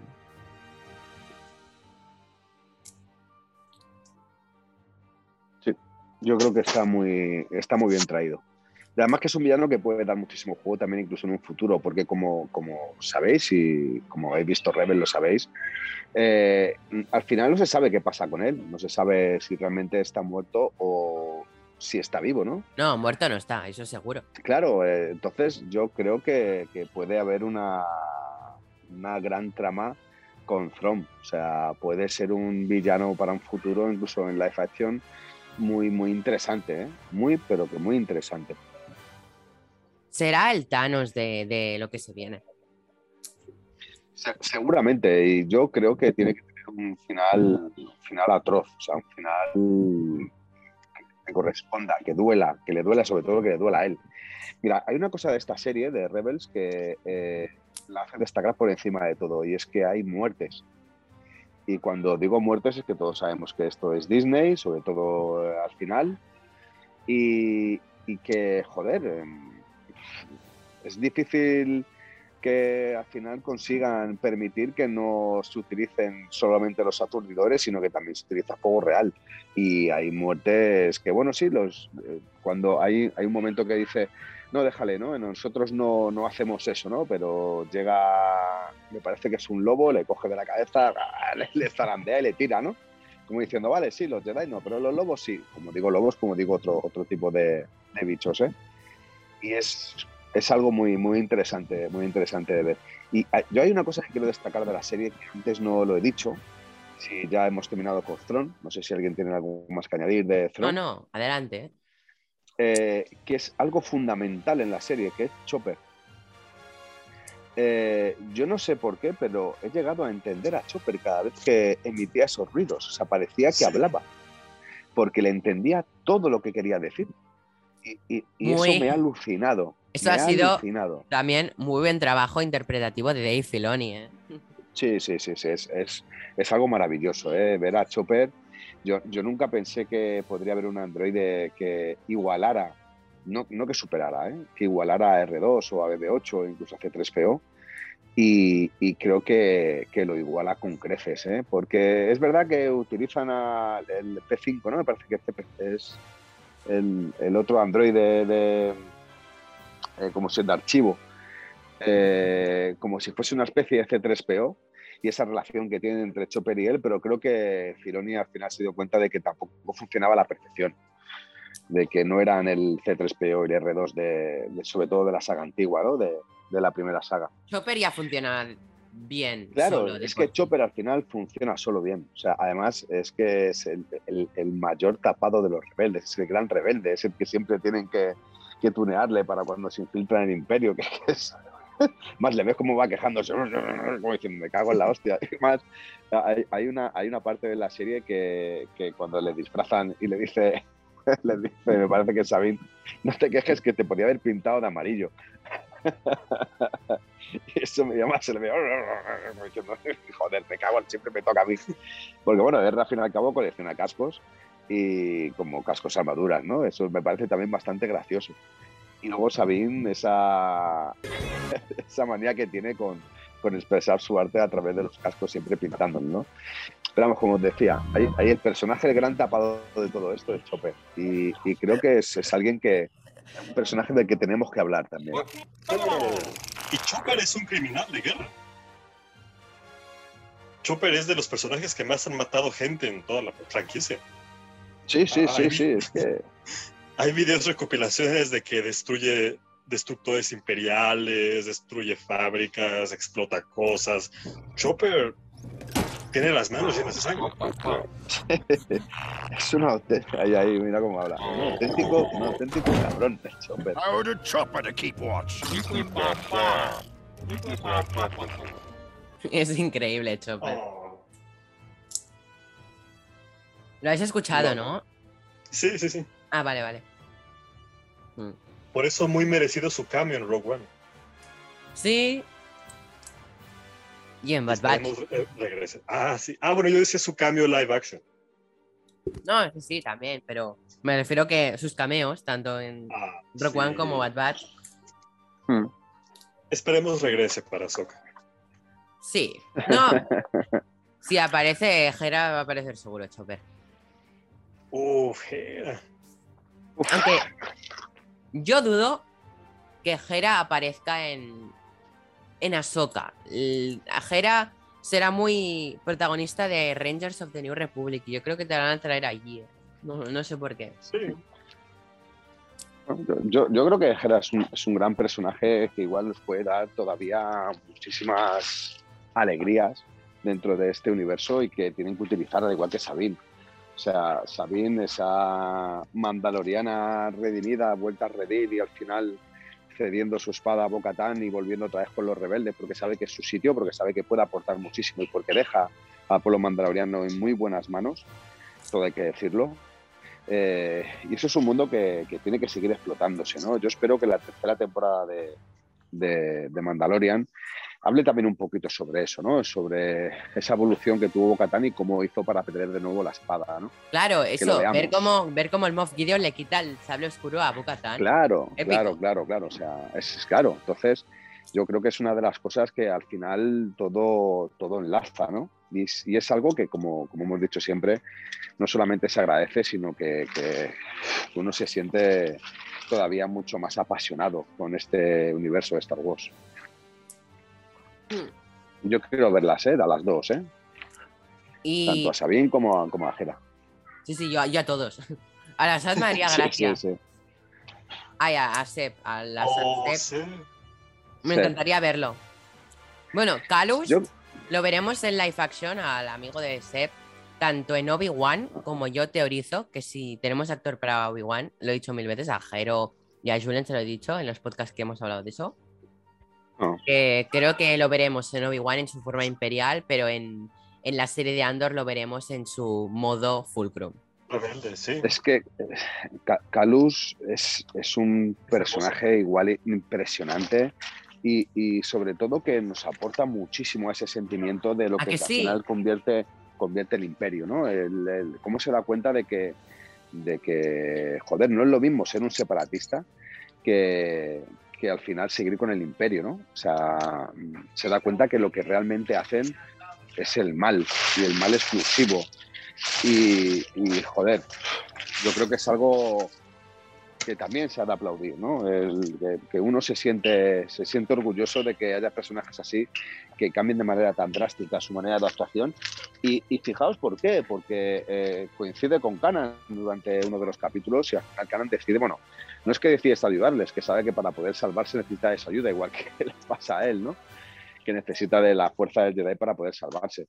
Y es una conexión que al final él entiende y él ve que, que, joder, le, le- le ha dado a alguien un desconocido y al final un, un enemigo, le ha dado todo lo necesario y lo importante, no solamente para salvarse, sino para seguir hacia adelante y creer en algo que es tan valioso como, como ser rebelde, ¿no? Sí. Y, y fue una conversión muy bien lograda. Y otra cosa, eh, tema, lo que queríamos comentar también, eh, futuro de Rebels, tema eso que hemos hablado. Eh, en Mandalorian, eh, Ahsoka ya nos deja caer que busca a Throne. Pero no sé si recordáis, al final de Rebels tenemos un epílogo donde Ahsoka va a por Sabine. En teoría, cuando estamos en The Mandalorian, todavía no ha pasado el epílogo en el que Ahsoka va a buscar a Sabine, según nos ha dicho Dave Filoni. Es decir, que tras Ahsoka, o sea, que tras Ahsoka en The Mandalorian, que busca al almirante Throne, es que se irá a buscar a Sabine. Y luego en la serie de Ahsoka veremos a Sabine. Pero no solo a Sabine, veremos en esa serie, en algún momento, veremos el regreso de Ezra, el regreso de Throne y algún personaje más de Rebels. Y es que, eh, sin saberlo en aquel momento, nos presentaron personajes que ahora serán cruciales, porque es que ahora lo crucial de Star Wars es esta línea eh, establecida, ¿no? Eh, a través de Mandalorian, ¿no? Mandalorian, el libro de Boba, Rangers de la Nueva República, la serie de Ahsoka. Estas series que están interconectadas, ¿no? Más la que se venga de Throne, más, más contenido que se puede venir. em, está allí todo, ¿no? Entonces, esos personajes de Rebels están regresando a nuestra línea temporal actual en la que más estamos centrados para ver cómo se desarrolla. Y creo que eso ya es como que no hace falta que te lo expliquen en otra serie animada ni una continuación de Rebels, porque es que, aparte, en la misma Rebels, en el epílogo, te muestran Sí, ¿qué les pasa a todos? te muestran el futuro de los personajes. Eh, eh, Hera tenía un hijo, eh, Sabine y, y Ahsoka, todo eso, ¿no? Y yo creo que, que, bueno, que se verá. Y eso te lo muestran, pues ya lo continúas con Mandalorian y esa línea temporal. Y yo creo que se viene un futuro muy grande y el mismo logo de Ahsoka te muestra el mundo entre mundos. Algo muy interesante. Podremos ver a Kanan otra vez. Uf, ostras. Es, es- es Ostras. que, eh, fi- fijaos que al final todo empieza a estar, empiezan a encajar las piezas. O sea, no solamente encajan las piezas de una antigua trilogía con partes de unas precuelas y con un futuro previsible y ya sabido con las secuelas, sino que al final se está haciendo una conexión perfecta con, con el final de Clone Wars, con la serie de Rebels, con la serie de Mandalorian y con lo que viene a través de todo eso, que es Ahsoka, Boba Fett, e incluso el futuro de Thrawn, y por qué no decir a lo mejor Bocatán, los Mandalorianos. Y bueno, pues eh, yo creo que, que esto lo que puede significar al final es que eh, sea una mezcla y una batalla final donde se emule lo que pasó con, con Infinity War y, y Endgame, ¿no? Creo que puede ser un final apoteósico donde veamos muchos de los personajes que conocemos a través de este tipo de series y los veamos en una batalla final épica, ¿no? Decía Neil hace un rato, eh, a lo mejor Tron va a ser el Thanos de, de, de los Vengadores, ¿no? Pues, ¿por qué no el, el ver incluso en live action algo esa trilogía nueva o esa trilogía que quieren hacer sobre todos estos personajes, ¿no? Sobre estos, y entenderme bien, Vengadores rebeldes de- del universo de Star Wars, ¿no? Estaría muy, muy padre. Es que se- se- sería el final perfecto. Sería un final apoteósico y que, y que además daría, daría continuidad a, a lo que son las, las secuelas. O sea, porque todo debería ir antes de, las, antes de las secuelas y debería haber un final totalmente épico para todos y a partir de ahí las secuelas, porque claro, eh, eh, Claro. si nos paramos a pensar, en las precuelas no se habla de personajes como Grogu, no se habla de personajes como Sabine, como Hera, como, como Ezra. Entonces, eh, al no hablarse de ese tipo de personajes, tiene que haber un final y tiene que haber un final bastante demoledor, por no decir chungo. Sí, aunque bueno. sea bueno para pero los rebeldes. ¿no? te digo una cosa, ¿eh? Eh, si, si recuerdas eh, episodio 9, el fantasma está luchando en la batalla de, de Exegol, ¿eh? Ah, o sea que Hera, Chopper podrían sobrevivir y estar luchando allí. O la misma Ujú. Hera morir y luego tomar las riendas del fantasma, el hijo de Hera, y que no muriera él. Aunque molaría también porque Sí. tendríamos otro Jedi que sería el hijo de Hera, porque seguramente será sensitivo a la fuerza. Hostia, es, Y- es una, es una cosa que me ha quedado muy sorprendido, porque de- de- solo con dos besos. No, yo, pero Jero, se nota que han tenido algo en algún momento en una Sí, acampada, una noche de Se pasión nota han que se tenido. quedan solos Sí. el fantasma. Efe- efectivamente, sí, eso, eso es verdad, Cuando ¿no? todos Pero- se van a dormir. Sí, pero joder, cuan- eh, a, a la vez que te demuestra ese, ese, ese sentimiento de amor intenso eh, entre los dos, ¿por qué no te demuestran ese acercamiento también de manera breve en el transcurso de la cuarta temporada? Porque yo creo, que, ¿eh? yo creo que Gera, Gera, eh, bueno, no, no, no, yo creo que no, eh, la, la primera temporada, eh, lo que la mayoría de los, de los capítulos es una serie para niños, pero luego coge un rumbo muy profundo, ¿eh? O sea, es verdad que hay ciertos aspectos de cada capítulo que no deja de ser no infantil, sino para un, a lo mejor un público un poquito más adolescente, por así decirlo, para que también enganche, pero el sentimiento de esta serie es mucho más profundo, el significado de esta serie es mucho más profundo. O sea, estamos viendo una Road One en cuatro temporadas igual de, igual de, igual de dura, porque es muy duro verle cómo muere Bocatan, digo Bocatan, perdón, cómo muere Canan. Es, es durísimo, o sea, a mí me ha resultado un capítulo Yo, a ver, eh, yo he de contar que gracias a este universo llamado podcast de Conexión Tatooine, una de las noches me fue revelado que Canan moría en la cuarta temporada. Una putada para mí. Yo sabía Ah. que moría. Y, y una putada porque yo estaba esperando ese momento desde el capítulo 1 de la cuarta temporada y estaba todos los capítulos sufriendo, hostia, ¿cuándo será? Hostia, ¿cuándo será? Y ya cuando he visto que perdía el sable láser y al final ya parecía que todo iba a salir bien, se salvaban, yo he dicho, no puede ser, ha perdido el sable, aquí va a pasar algo chungo. Y ha pasado. Y ha pasado.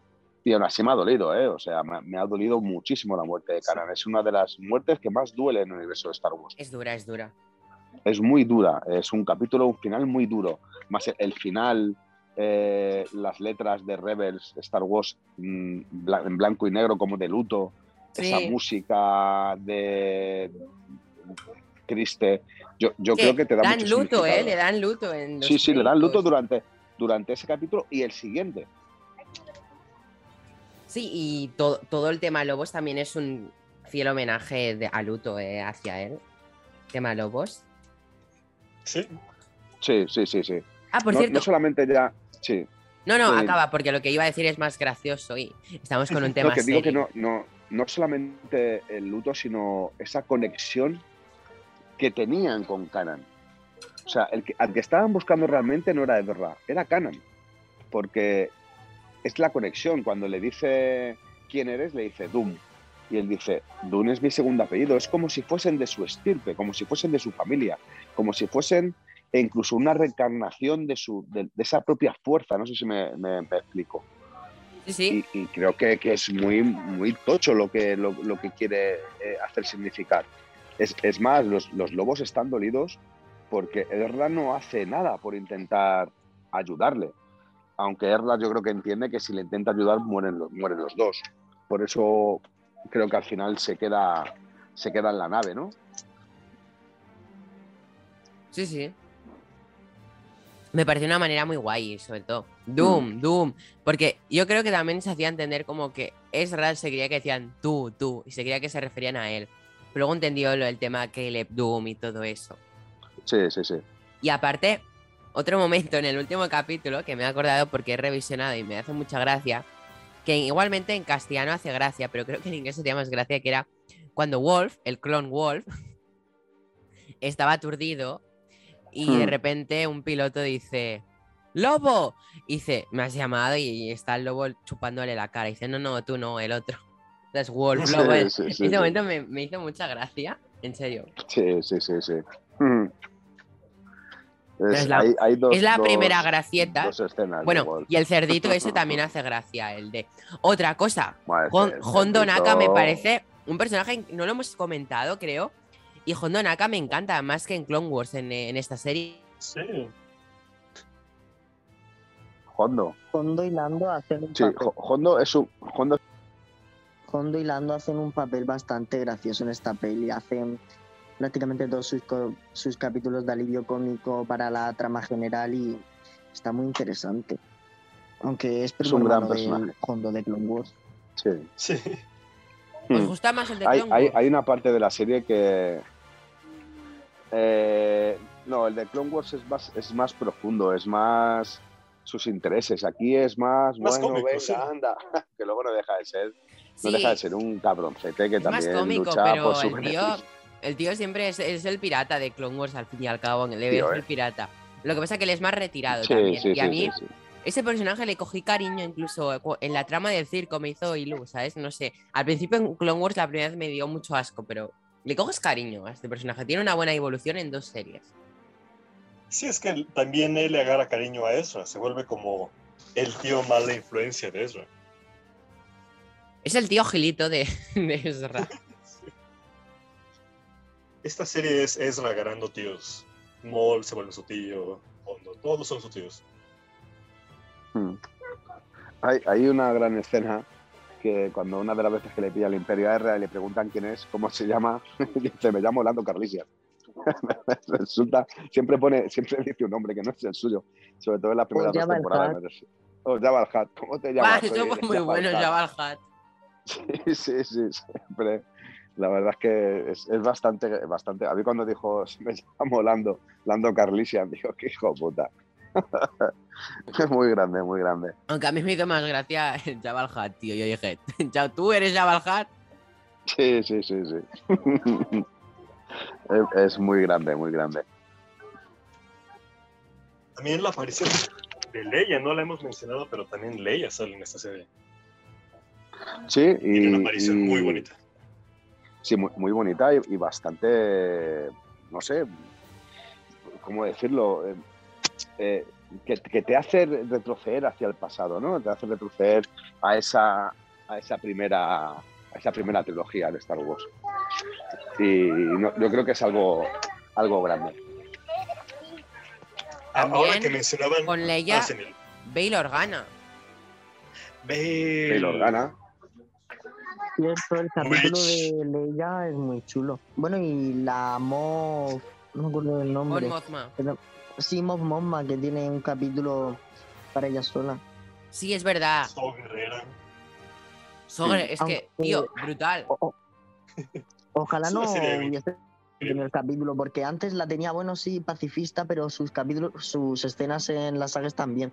Pero desde ese capítulo la veo como muy tontita, en plan, ¿quieres paz en esta situación? Lo veo muy difícil, o sea, la paz con la paz no se puede conseguir.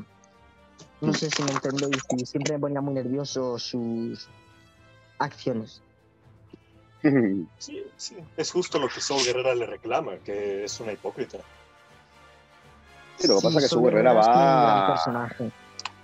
Su Herrera siempre va, a Va su- piñón a- fijo. al interés, va al interés de la guerra. O sea, él es el que piensa que el único, la única manera de resolver los conflictos es matando. O sea, Es lo que es- pasa A también ver, es que Yo estoy de va acuerdo pe- con Guerrera. Guerrera va a piñón fijo y si se le pone por delante un imperial, pues se lo carga, porque él va a por el objetivo. Creo que es algo que en parte está bien, pero en parte no, ¿sabes? Un equilibrio no estaría mal. Yo Bueno, que he dicho, eh. el equilibrio está bien, pero cuando sale Guerrera, a ver, hay que recordar su arco en Clone Wars, él le mataron a la hermana y está muy resentido desde eso, Sí, y sí. como que ha aceptado que el único camino es matar. Mataron a mi hermana, pues yo mato a mis enemigos. ¿Para qué dejar vivo a un enemigo? Él como que no cree en la redención. Es que al final, si dejas vivo a un enemigo, ese, ese mismo enemigo te puede matar en tu futuro, ¿no? Es lo que viene a decir. Sí, él no tiene el balance que vemos en Hera o en Leia, que hacen lo que es necesario, pero nunca cruzan el límite. Sí, y Sí, sí. es un gran personaje, ¿eh? O sea, yo creo que Saúl Guerrera es uno de los personajes, yo creo que ya le he dicho en, en más de un podcast anterior, que debería de tener un- una serie de manera individual. Porque creo que tendríamos muchísimas cosas que descubrir, descu- que descubrir de este personaje. Yo creo, otra de mis teorías, más cosas por las que Andor es mi serie que más espero. Creo que en Andor veremos a So Guerrera. Bueno, sí, se filtró, es verdad. Que Forrest Whitaker regresaría. Pero aparte creo que con Mm. él empezarán, a- veremos entrenamientos de Jyn Erso con él. Y me llama mucho la atención. Sí.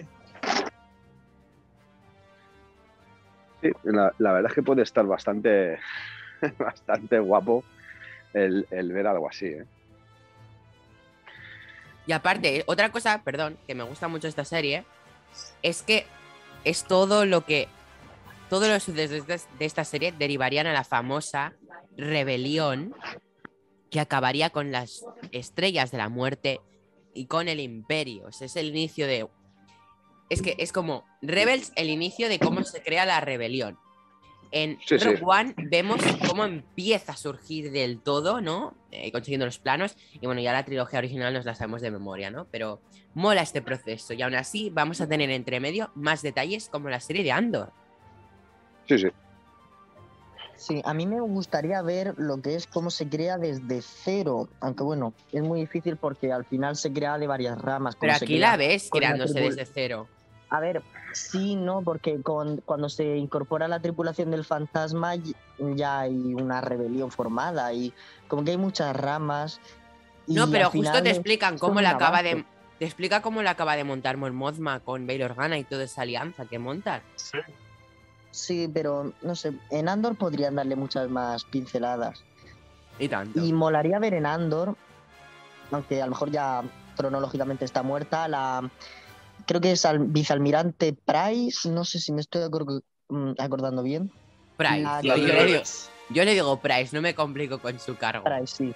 Es personajazo y además me encanta que sea una im- imperial que cree en el imperio, que no es chaquetera como otros. Me gusta que sea como Tarkin. Yo creo en mi imperio y si muero con mi imperio, muero con mi imperio. Eso es verdad. Como Crosshair también, fieles al imperio por su propia voluntad. Sí, es un personaje que no se redime, es 100% imperial. Y eso es bueno. Es que tampoco es que haga falta redención. Yo creo que no todos los imperiales son malos Sí, esperando claro. a una redención. Yo creo que si están en el imperio es porque creen en el imperio, creen en algo. Y a mí siempre me ha dado mucha pereza en Star Wars que todos los villanos llegan a, el 90% llegan a un tipo de redención o algo por el estilo. Darth Maul al final con Kenobi como que llega a un punto de redención. Darth Vader, el villano más grande de todos los tiempos, se redime. Y así con muchos, Calus también, aunque bueno, Calus desde el primer momento se sabía que, que iba a acabar así. Y esta es como que es una imperial. Perdón, que me corta el perro. eh, imperial de, de sentimiento, como que lo siente de verdad. No está ahí ni por intereses ni por nada. Está ahí porque cree en su imperio y si tiene que morir con su imperio, pues muere con su imperio. Aunque intenten salvarla, ella dice: Yo muero aquí. Sí. Oigan, y, y hablando de muertes. Los tiene bien puestos, la- la- gobernadora Price los tiene bien puestos, eh, José. Ahí, ahí ya se la suda todo, ya va a saco. Le da igual, tiene razón, que maten, Sí. ya con el imperio. Yo quería decir, no hemos mencionado la muerte del Gran Inquisidor. Que es también un momento muy, muy brutal. Ni a los inquisidores tampoco en sí, a los inquisidores, claro. También la tropa de inquisidores son unos villanos bastante guays, aunque solo se nos muestre el inicio, bueno, los principios de uno, que era guardián del templo Jedi, no se nos dice así mucho de los otros, pero son como un grupo de villanos muy chulos, la verdad. Sí, Sí, son como la orden negra de Thanos. Son Y aparte, vas a ver gran parte de estos personajes en la serie de Obi-Wan Kenobi. Y verás Sí. más que un origen. Tal vez veremos a Barry Sophie como inquisidora.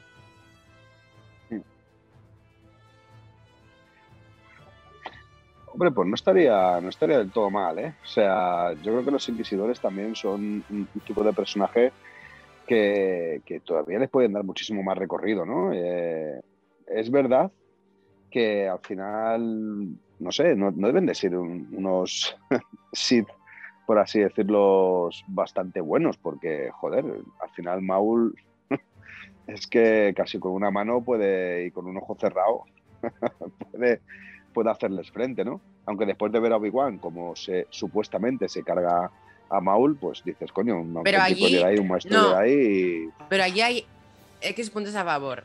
Que le- Maul estaba agotado. Maul llevaba días divagando en el desierto. Eh, normal que no rindiera. Y también No, gritaba que no, que esto la garganta la desgasta mucho. Tenía sed. Sí, y aparte es Pero este motivo poético de que su, su razón de vida era volver a enfrentar a Obi-Wan. Y él ya era feliz muriendo, enfrentándolo una vez más. Ya sea que él ganara o él muriera, eso era todo lo que él quería en la vida, volverlo a ver. Y ya, se- cerró su ciclo. Porque yo he de Y- decir una cosa, ¿eh? Yo no tengo, no tengo de todo claro que Maul haya muerto, ¿eh? No lo sé. A ver, no pero sé. yo creo que le corta la puta cabeza. Que le cortara la cintura A y ver. era difícil. La cabeza yo creo que es muy difícil. ¿eh? No lo sé, sí, pero no lo sé, no lo sí. sé. Es que, joder, eh, de- después de todo lo que nos ha dado Maul, después de esos capitulazos de, de Rebels, de, de, de Clone, eh, de Clone Wars me refiero, joder, es que el que llegue Obi-Wan ya talludito y haga pim pam toma casitos, eh, de una manera muy rápida, muy, no sé, es, es, humillante para Maul, o sea, eh, No es humillante. sido- Es como que se repite el duelo de Obi-Wan contra Darth Vader, que podría ser epiquísimo y es un viejo moviéndose. Puede. efectivamente. Son dos Yo, viejos. yo le hubiese dado mejor, ¿eh? le hubiese dado más. Sí. Pero más, no creo. sé, un duelo o sea, mucho más. Entonces jodido. ya yo también estaría un poco harto porque sería, joder, nadie muere de verdad en Star Wars al final. Entonces quiero que Claro. sea su muerte, tío. Tiene que morir alguien. Encima muere en nuestra tierra, Tatooine. Sobre todo tenemos por ahí su, su, su fosa, ¿eh? Por si queréis visitarla un día. Tenemos la lápida por que aquí. se- yo creo que ahí se cierra el ciclo. La primera vez Mm. que se vieron, aunque no luchasen, fue en Tatooine. Y la última vez es en Tatooine y ya en brazos de Obi-Wan muere. Yo, yo Jero, lo siento, pero yo creo que está bien muerto. Y si no, y si le sigue latiendo el corazón, yo creo que Obi-Wan, dentro de sus valores de Jedi, con todo el cariño del mundo, cogería la piedra más cercana y le reventaría la cabeza contra el suelo ya por prevenir que ese ser. Es que yo creo que hasta el ojo se va a seguir moviendo, aunque el- los chafes contra el suelo. Es que no hay manera humana de matarlo, pero yo creo que Obi-Wan, ya por humanidad y por inteligencia, podría afinar sus vías. Hmm. Lo que sí es que podremos ver un fantasma o una visión de Maul en la serie de Kenobi. No, la serie de Mm. Kenobi está vivo todavía. Molaría. Cronológicamente que está vivo. Un fantasma. Ah. Sí, no, sí. No, sí, sí. molar- Eh, Rebels es muy, perdón, José, Sí, pero claro. que acabo de responder a Iwan. Obi-Wan Kenobi es unos seis años después de, de episodio 3, o sea, que, que hasta Rebels hay mucho trayecto, o sea, vivo está, igual que en la serie de Ah, Lando, sí. igual que en Bad Batch. Molaría un aunque si estuviese muerto, rollo pánico y pena con Hades, un fantasma detrás dando por saco todo el rato. Hace esto. Así como alivio cómico estaría bien. Hmm. No estaría mal, ¿no? Pero hacía falta que muriera, ya era muy cansino morir y revivir, lo siento, pero a mí me cansa. Sí, no, eso sí. Tiene que llegar a un punto de... Se acabó, tío. Sí, el fin Has del dado ciclo. mucho por culo. ¿eh? Darth Maul, te quiero, pero has dado mucho por culo. Ya descansa un poco. Coincido. Una duda que seguramente sabéis responderme. En Clone Wars, cambiando así un poquito de tema, pero con Maul, cuando en la temporada 6 es vencido por el emperador, en la 7 sigue en Mandalore. ¿Ahí qué pasa? No, pero sigue, o sea, es derrotado, pero no le mata, entonces está vivo. Él se arrastra un poco y bueno, sigue vivillo. Ya, pero Eh, como que el emperador lo deja vivir, eso no me encaja mucho de Palpatine. Es que es cuando se vuelve un líder del sindicato de mercenarios. Es lo que iban a explicar en la secuela de Solo, cuando se encuentra con Kira y se hace un jefe mafioso, pero es derrotado y finalmente termina en, en el mundo Pero- Sith en el que está varado. Pero estás mezclando líneas temporales, porque solo es después de Clone Wars. Y él te habla del duelo de Palpatine en Clone Wars, no en solo. Ah, no, O sea- no, sí, pero más bien, o sea, ese punto medio es cuando, no sé, Mole escapa Claro, de la es prisión que- que lo tenía Palpatine y pasa todo lo demás. Sí, es como muy confuso que de estar encerrado por Palpatine o, o yo lo di por muerto cuando vi la primera vez esa. Bueno, si no Sí. llego a ver el Funko que había en la temporada 8, pero de repente está en la siguiente temporada y, y digo, jaja, no, ¿qué ha pasado? Aquí algo ha tenido, algo ha tenido que pasar. Sí, Porque de faltó algo. Palpatine no se escapa uno con una cuchara. Una cuchara muy grande. Sí, tanto. Tocará Mm, volver a piernas robóticas. Sí, fal- falta algo ahí entre la, ve- la vez que lo vence Palpatine y cuando ya lo vemos en la última temporada de Clone Wars y luego en Rebels. Falta algo. Mm. Ah, no, no, esperen, no, lo explican, lo explican en los cómics. Sí, Sidious, ¿En los cómics lo explican? Sidious usa Maul para finalmente matar a la madre Talsin. Sí, lo, lo deja escapar, Maul corre a, con la madre Talsin, Sidious lo persigue y le manda a Dooku y a Grievous, y es cuando finalmente masacran a todas las brujas. Pero, Ah, claro. Ah, vale, vale, vale. Sí, Vale, eso pasa en el, en el cómic, el de Hijo de Dathomir, algo así. Sí, me suena un montón. Muchas gracias por aclararme la dudilla. Sí, ya me acuerdo. Gracias. Dato interesante. Tema, sabios. tema Rebels. ¿Algo más que queráis comentar o ya podemos ir a despedir la segunda temporada? Eh, una cosa El muchas 9,6 cosas. se lo da muy rápido. Corrijo, un 9,9 periódico. Excelente valoración. Has Qué bueno que no está a Roger. mi puntuación. Roger te ¿Qué gritaría le si escuchas valoración. Roger? Eh, cero. El- yo le he dado un 10. Ah. Yo le he puesto la. Le he dicho que le he puesto la puntuación más alta, porque si fuese un 20 sería un 20, si fuese un 100 sería un 100. Pero como es de 0 a 10, un 10. Yo no le doy. Creo que para mí es de lo mejor de, que he visto de, de Star Wars. A mí me gustaría darle el 10, pero me falla muchísimas cosas de la primera temporada y por eso es mi segundo producto favorito de Star Wars. El primero es Rogue One, que sí le di el 10. Sí. Rogue One a tope. Sí, es verdad Rogue que la One, primera temporada tiene lo cosas que- muy, muy, muy, muy de niño. De verdad, One, aburridas. Lo que abrió esta segunda temporada. Sí, cierto. Qué bueno. Cerramos el ciclo. Sí, Sí, sí. sí, sí. Lo que os quería Excelente, decir. mm, creo que hemos comentado bastante Rebels, personajes y todo. sí. Si queréis, ahora continuamos Bueno. un poco. Sí, si quieres despedimos. Hmm. Sí, que nos ha puesto a grabar. José, Vale, ahora. em, bueno, yo cierro diciendo que es, me parece, la mejor serie superior a The Mandalorian, a Clone Wars. Opinión impopular, sí, pero bueno, para eso estamos, en Star Wars. Em, eso me parece muy buena. Personajes de 10, ya quisieran otras series. Tener unas, unos personajes así. Y, y eso. Ojalá hubiese tenido un- una primera temporada con un camino claro al que seguir. Mm, Me parece que empezó como la trilogía de secuelas, pero bueno, ya para la segunda empezaron ya con un ritmo que han sabido mantener y, y ha ido muy bien, no como las secuelas. Lo siento, Jero.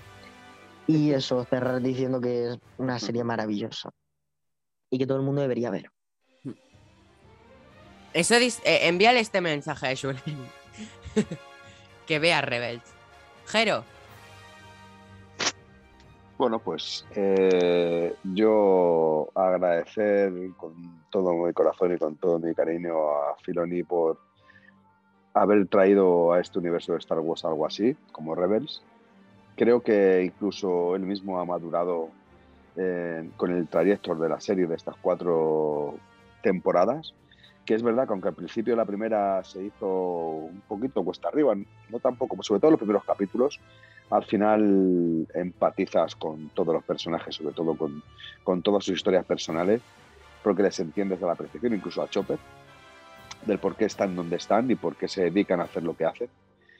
Que espero que nos traigan más sobre, sobre ellos, quiero saber más de ellos y sobre todo quiero saber el desenlace de, de todos y cada uno de ellos.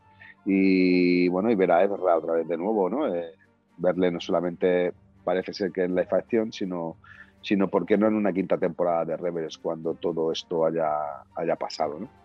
Que enhorabuena por, por esta gran serie, como he dicho, mm, si no es lo mejor de lo mejorcito de este universo de Star Wars, que he reído, he llorado, he disfrutado y sobre todo he soñado. Y nada, muchas gracias por, por, dejarme dar mi opinión sobre esta gran serie y sobre todo he de daros las gracias porque me habéis empujado a, a ver eh, algo que es precioso dentro del universo de Star Wars. Y eso lo debo agradecer a todos vosotros que ya lo habíais visto y que en repetidas ocasiones me habéis dicho, míratela, míratela, dale una oportunidad y siga adelante con ella. Muchas gracias. Roger, tu conclusión de Rebels. ¿Puedo hacerle una pregunta un momento a Jero? Adelante, José, tranqui. Ahora entiendes Sí, sí. mi frustración al ver que el de la espada verde era el pringado de Luke y no Ezra. Sí, sí, sí. Ahora lo entiendo. Aún así te, aún así te digo, claro, así te digo que es que eh, es verdad que Rebels no es un producto que haya visto el 100% de todo este grupo fanático, fans o friki de, de Star Wars. Y sin embargo a Luke sí la han visto al 100%. Entonces ahí sí que creo que fue un acierto por parte de, de Filoni y de Favreau el poner a, a Luke en vez de a Erra. Aún así me hubiese encantado ver a Erra, pero una vez visto Rebels. Si lo hubiese visto antes me hubiese defraudado. Hmm.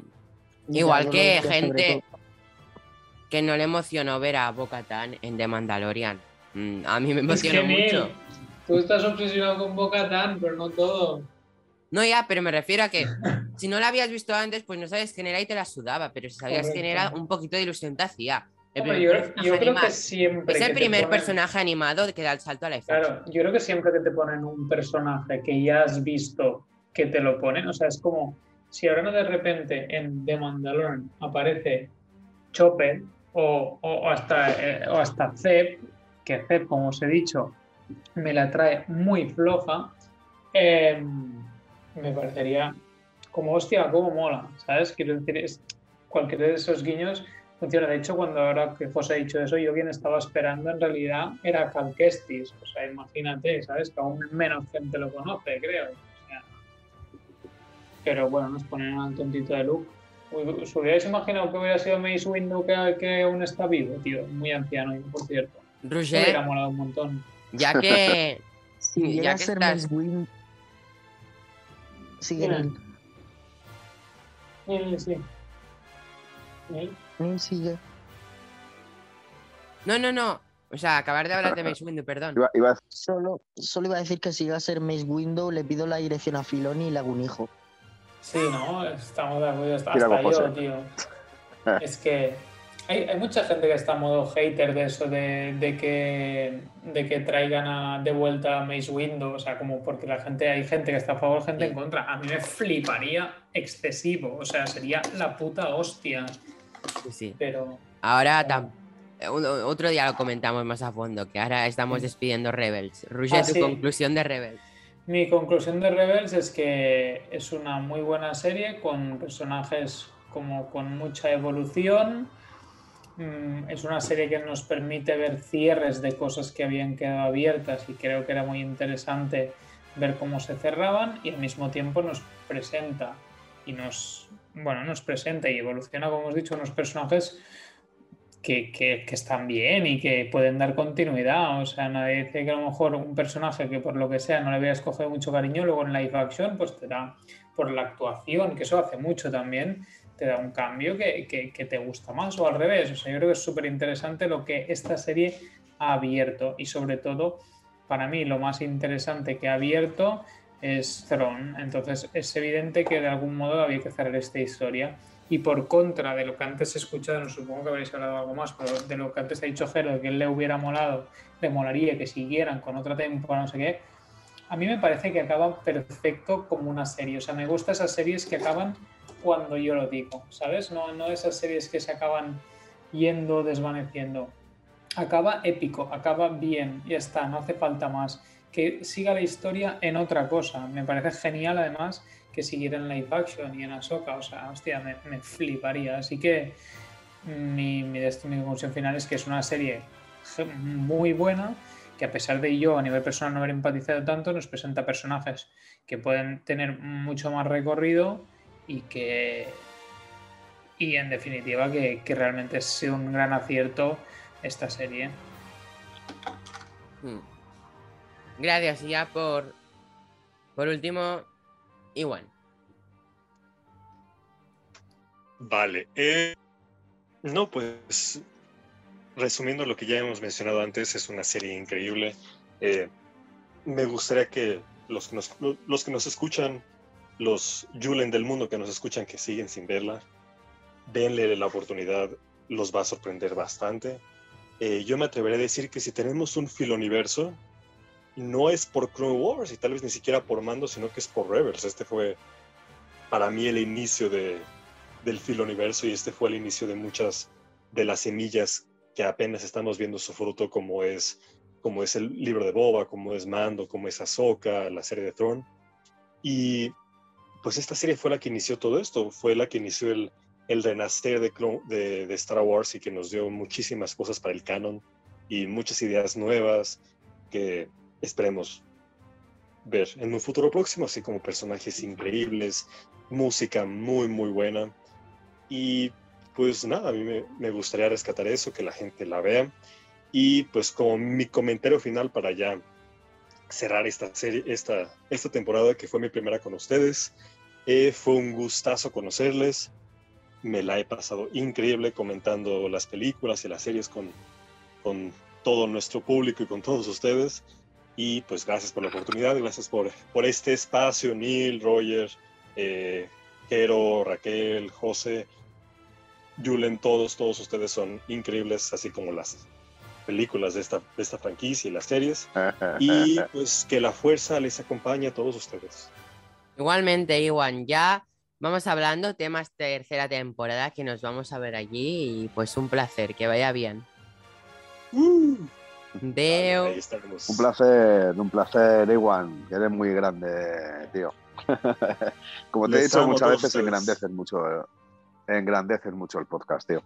Yo cada vez que viene, la verdad es que me siento orgulloso y afortunado de poder tenerte también entre Muy de acuerdo, muy de acuerdo. Voy a añadir eso porque justo cuando hoy he podido conectarme yo y he visto que estaba Iwan y digo, hostia, hacía mucho tiempo que no, que no, que no coincidíamos y me ha hecho, me ha hecho Sí. mucha ilusión así que el toque el toque del otro lado del charco es algo muy de agradecer y más a una persona que, o sea, de, de- de esta empatía y de esta calidad como persona y además como fan también de Star Wars como, como es Iwan. Así que lo mismo, tío, muy agradecido de, de tenerte por aquí. Gracias, chicos. Ya, ya, ya me urge la tercera temporada. Yo comparto lo mismo. Un saludo, Iwan. Un saludo, José. Gracias, chicos. Les Que amo a todos bien. ustedes. Veo.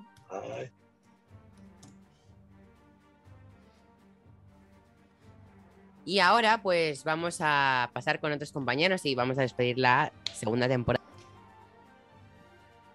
Bueno, eh, ¿qué tal chicos? Ya estamos reunidos aquí, falta al- alguna parte del personal, no sabemos por qué, en teoría, en teoría, bueno, espera, ejemplo, bueno, bueno, que tras muchas ausencias, eh, pero estamos aquí, Julen, Jero, Roger, José y yo, eh, vamos a despedir la temporada, chicos. Eh, solo decir que ocho meses antes, o sea, ocho meses atrás, empezamos grabando el podcast de la segunda temporada y lo estrenamos de Rock One. Y justo ahora, ocho meses después, estamos con Rebels despidiendo la segunda temporada. Y decir que un placer haber compartido un montón de charlas, un montón de capítulos de nuevas series, de todo. Un placer, o sea, dos temporadas ya llevamos, ¿eh?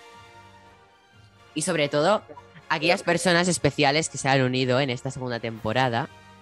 Mm. Y bueno, los veteranos, pues también. Jero, Roger, José, desde la, desde la primera temporada. Julen, una super, un super fichaje, al igual que Iwan, habéis sido de los, habéis sido los CR7. mejores fichajes de esta, Sí, sí, sí. El bicho. Han sido los bichos de, de, de Tatooine de esta temporada. Ya veremos, tercera temporada, si tenemos a otro fichaje o estamos en quiebra en, en contratar. Bueno, se dice Vamos por ahí. con Dice por ahí que Scarlett, igual, si no nos demanda, la contratamos. Pero bueno, ¿qué tal, chicos? Dos temporadas, ¿qué tal? Qué guay, tío. Qué ha pasado bueno, tío. rapidísimo en realidad, eh. Claro, si te has pasado cuatro meses sin venir. Oh, no me ha puñetado en la boca, tío, me encanta. Hijo de perra, tío. O sea, has venido aquí para echarme mierda. Yo me largo. eh. Es que me bueno, ha hecho gracia que digas, se ha pasado rápido. Claro, tío, cuatro meses que ha durado Bad Batch casi. No te hemos Bueno, tenido. pero estado Cuatro meses, Por suerte. No, pero te hablo de Dentro Tatooine. Tatu-. Tatooine te ha echado en falta. Que vengas con tu nave Filon, Filoni Slave 2. Eh, no has venido a vernos, pero a, a Wakanda sí, pero. Pero He hecho lo que he podido, chicos. Claro. He hecho lo que he podido. sí, Es un chaval ocupado, a ver, no todo el mundo tiene, o sea, pues no todos los podcasts tienen la suerte de contar con un artista como Julen, o sea, seamos conscientes de la suerte Sí, que Pero tenemos. él, Es un no, artista multitasking y, y Ha- está. pagado y sus- cuando bien. Ha ver, sus tres meses con, con- nos- ya veréis cuando veáis todo el arte, el arte promocional de temporada 3, cómo se lo ha currado. Y aparte que se va a currar una miniserie. También. Sí. No, no, esto. No, pero eso, dejémoslo Es un para, rockstar, tío. para un futuro. No, lo de la miniserie se puede decir que él, él sigue currando en una desde la Spoiler. Tatooine Expo que se dijo. Spoiler alert. Se dijo en febrero, así que no creo que sea spoiler. No he dicho Spoiler título alert. ni nada. Ni de qué va. Eh, Jero, tío. 37 episodios grabados en esta temporada, 37 episodios que has estado presente. Épico. Ves, tío. Épico. Bueno, eh, la, la verdad que es que es. Podría decir que es fácil, ¿no? El, poder estar siempre dentro de las grabaciones de Tatooine. Es, es verdad que yo he hecho todo lo posible para estar en todas, hoy por hoy he estado en todas. Eh, yo, como siempre he dicho, habrá algún día que tenga que faltar por, circunstancias, por cualquier circunstancia, ¿no? Pero siempre que, pueda y siempre que, que tengas el, el honor de invitarme, voy a estar aquí porque disfruto, disfruto de, de cada segundo de grabación que tenemos. Para mí soy mi familia ya. eh, es verdad que a algunos os conozco en persona y a otros no.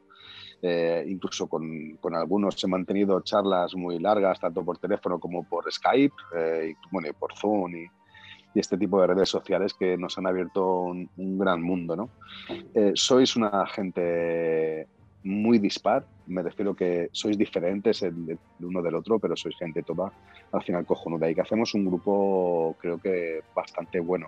O sea, seríamos el auténtico equipo A de los podcasts Ah. en, en- que se, enfada, que se enfadan ciertas personas. Ah, bueno, ya da igual. No, no, no. es- Somos- es no, igual, somos- Somos el equipo A de Tatooine. Somos el Sí. equipo de Tatooine.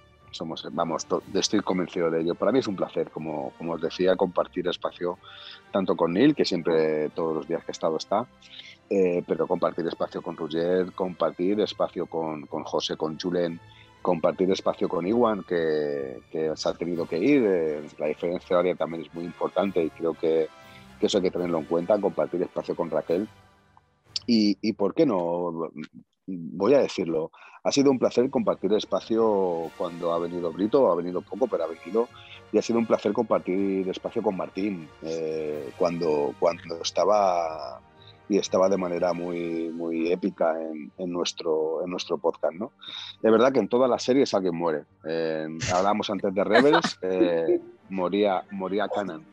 Nosotros también sí nos han muerto personajes, ¿no? Nos, y, indiscutiblemente hay personajes que nos dan eh, pena que desaparezcan, ¿no? Pero al final tienes que llevar el luto de la mejor manera posible y seguir hacia adelante. Esto es la vida misma. Eh, yo, como, como he dicho, siempre he defendido, creo que el universo de Star Wars nos enseña muchísimo de la vida y creo que hay que coger las diferentes, los diferentes aspectos positivos de estos grandes universos que nos enseñan a través de su literatura, a través de, sus películas, de sus series, de sus cómics, nos enseñan un poquito más de, la vida. Sobre todo creo que hay que coger la parte de enseñarnos, o esa pequeña parte de enseñarnos la, humildad de las personas y, el poder empatizar y congeniar en ese engranaje con diferentes, con diferentes gentes, que cada una es, como he dicho antes, muy dispar y muy diferente, porque todos y cada uno de vosotros sois diferentes.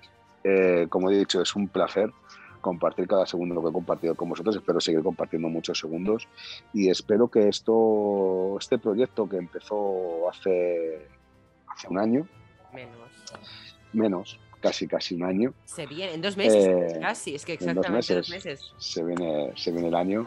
Llevamos diez meses, Espero que- exactamente, correcto. que dentro, que dentro de 10 años podamos tener ese apartado de podcast premium y original, sobre todo porque damos un contenido original. Y creo que hay, una, hay algo que nos diferencia de todos los podcasts que, es- que he escuchado y de todos los canales que los cuales eh, he podido ver, incluso aún he participado de este universo de Star Wars, incluso de Marvel. Nos diferencia eh, la espontaneidad que tenemos, el buen rollo que tenemos y sobre todo que somos originales y que no nos cortamos a la hora de poder criticar, elogiar o incluso los unos a los otros. Y es algo Mm. muy importante, porque también se aprende. ¿eh?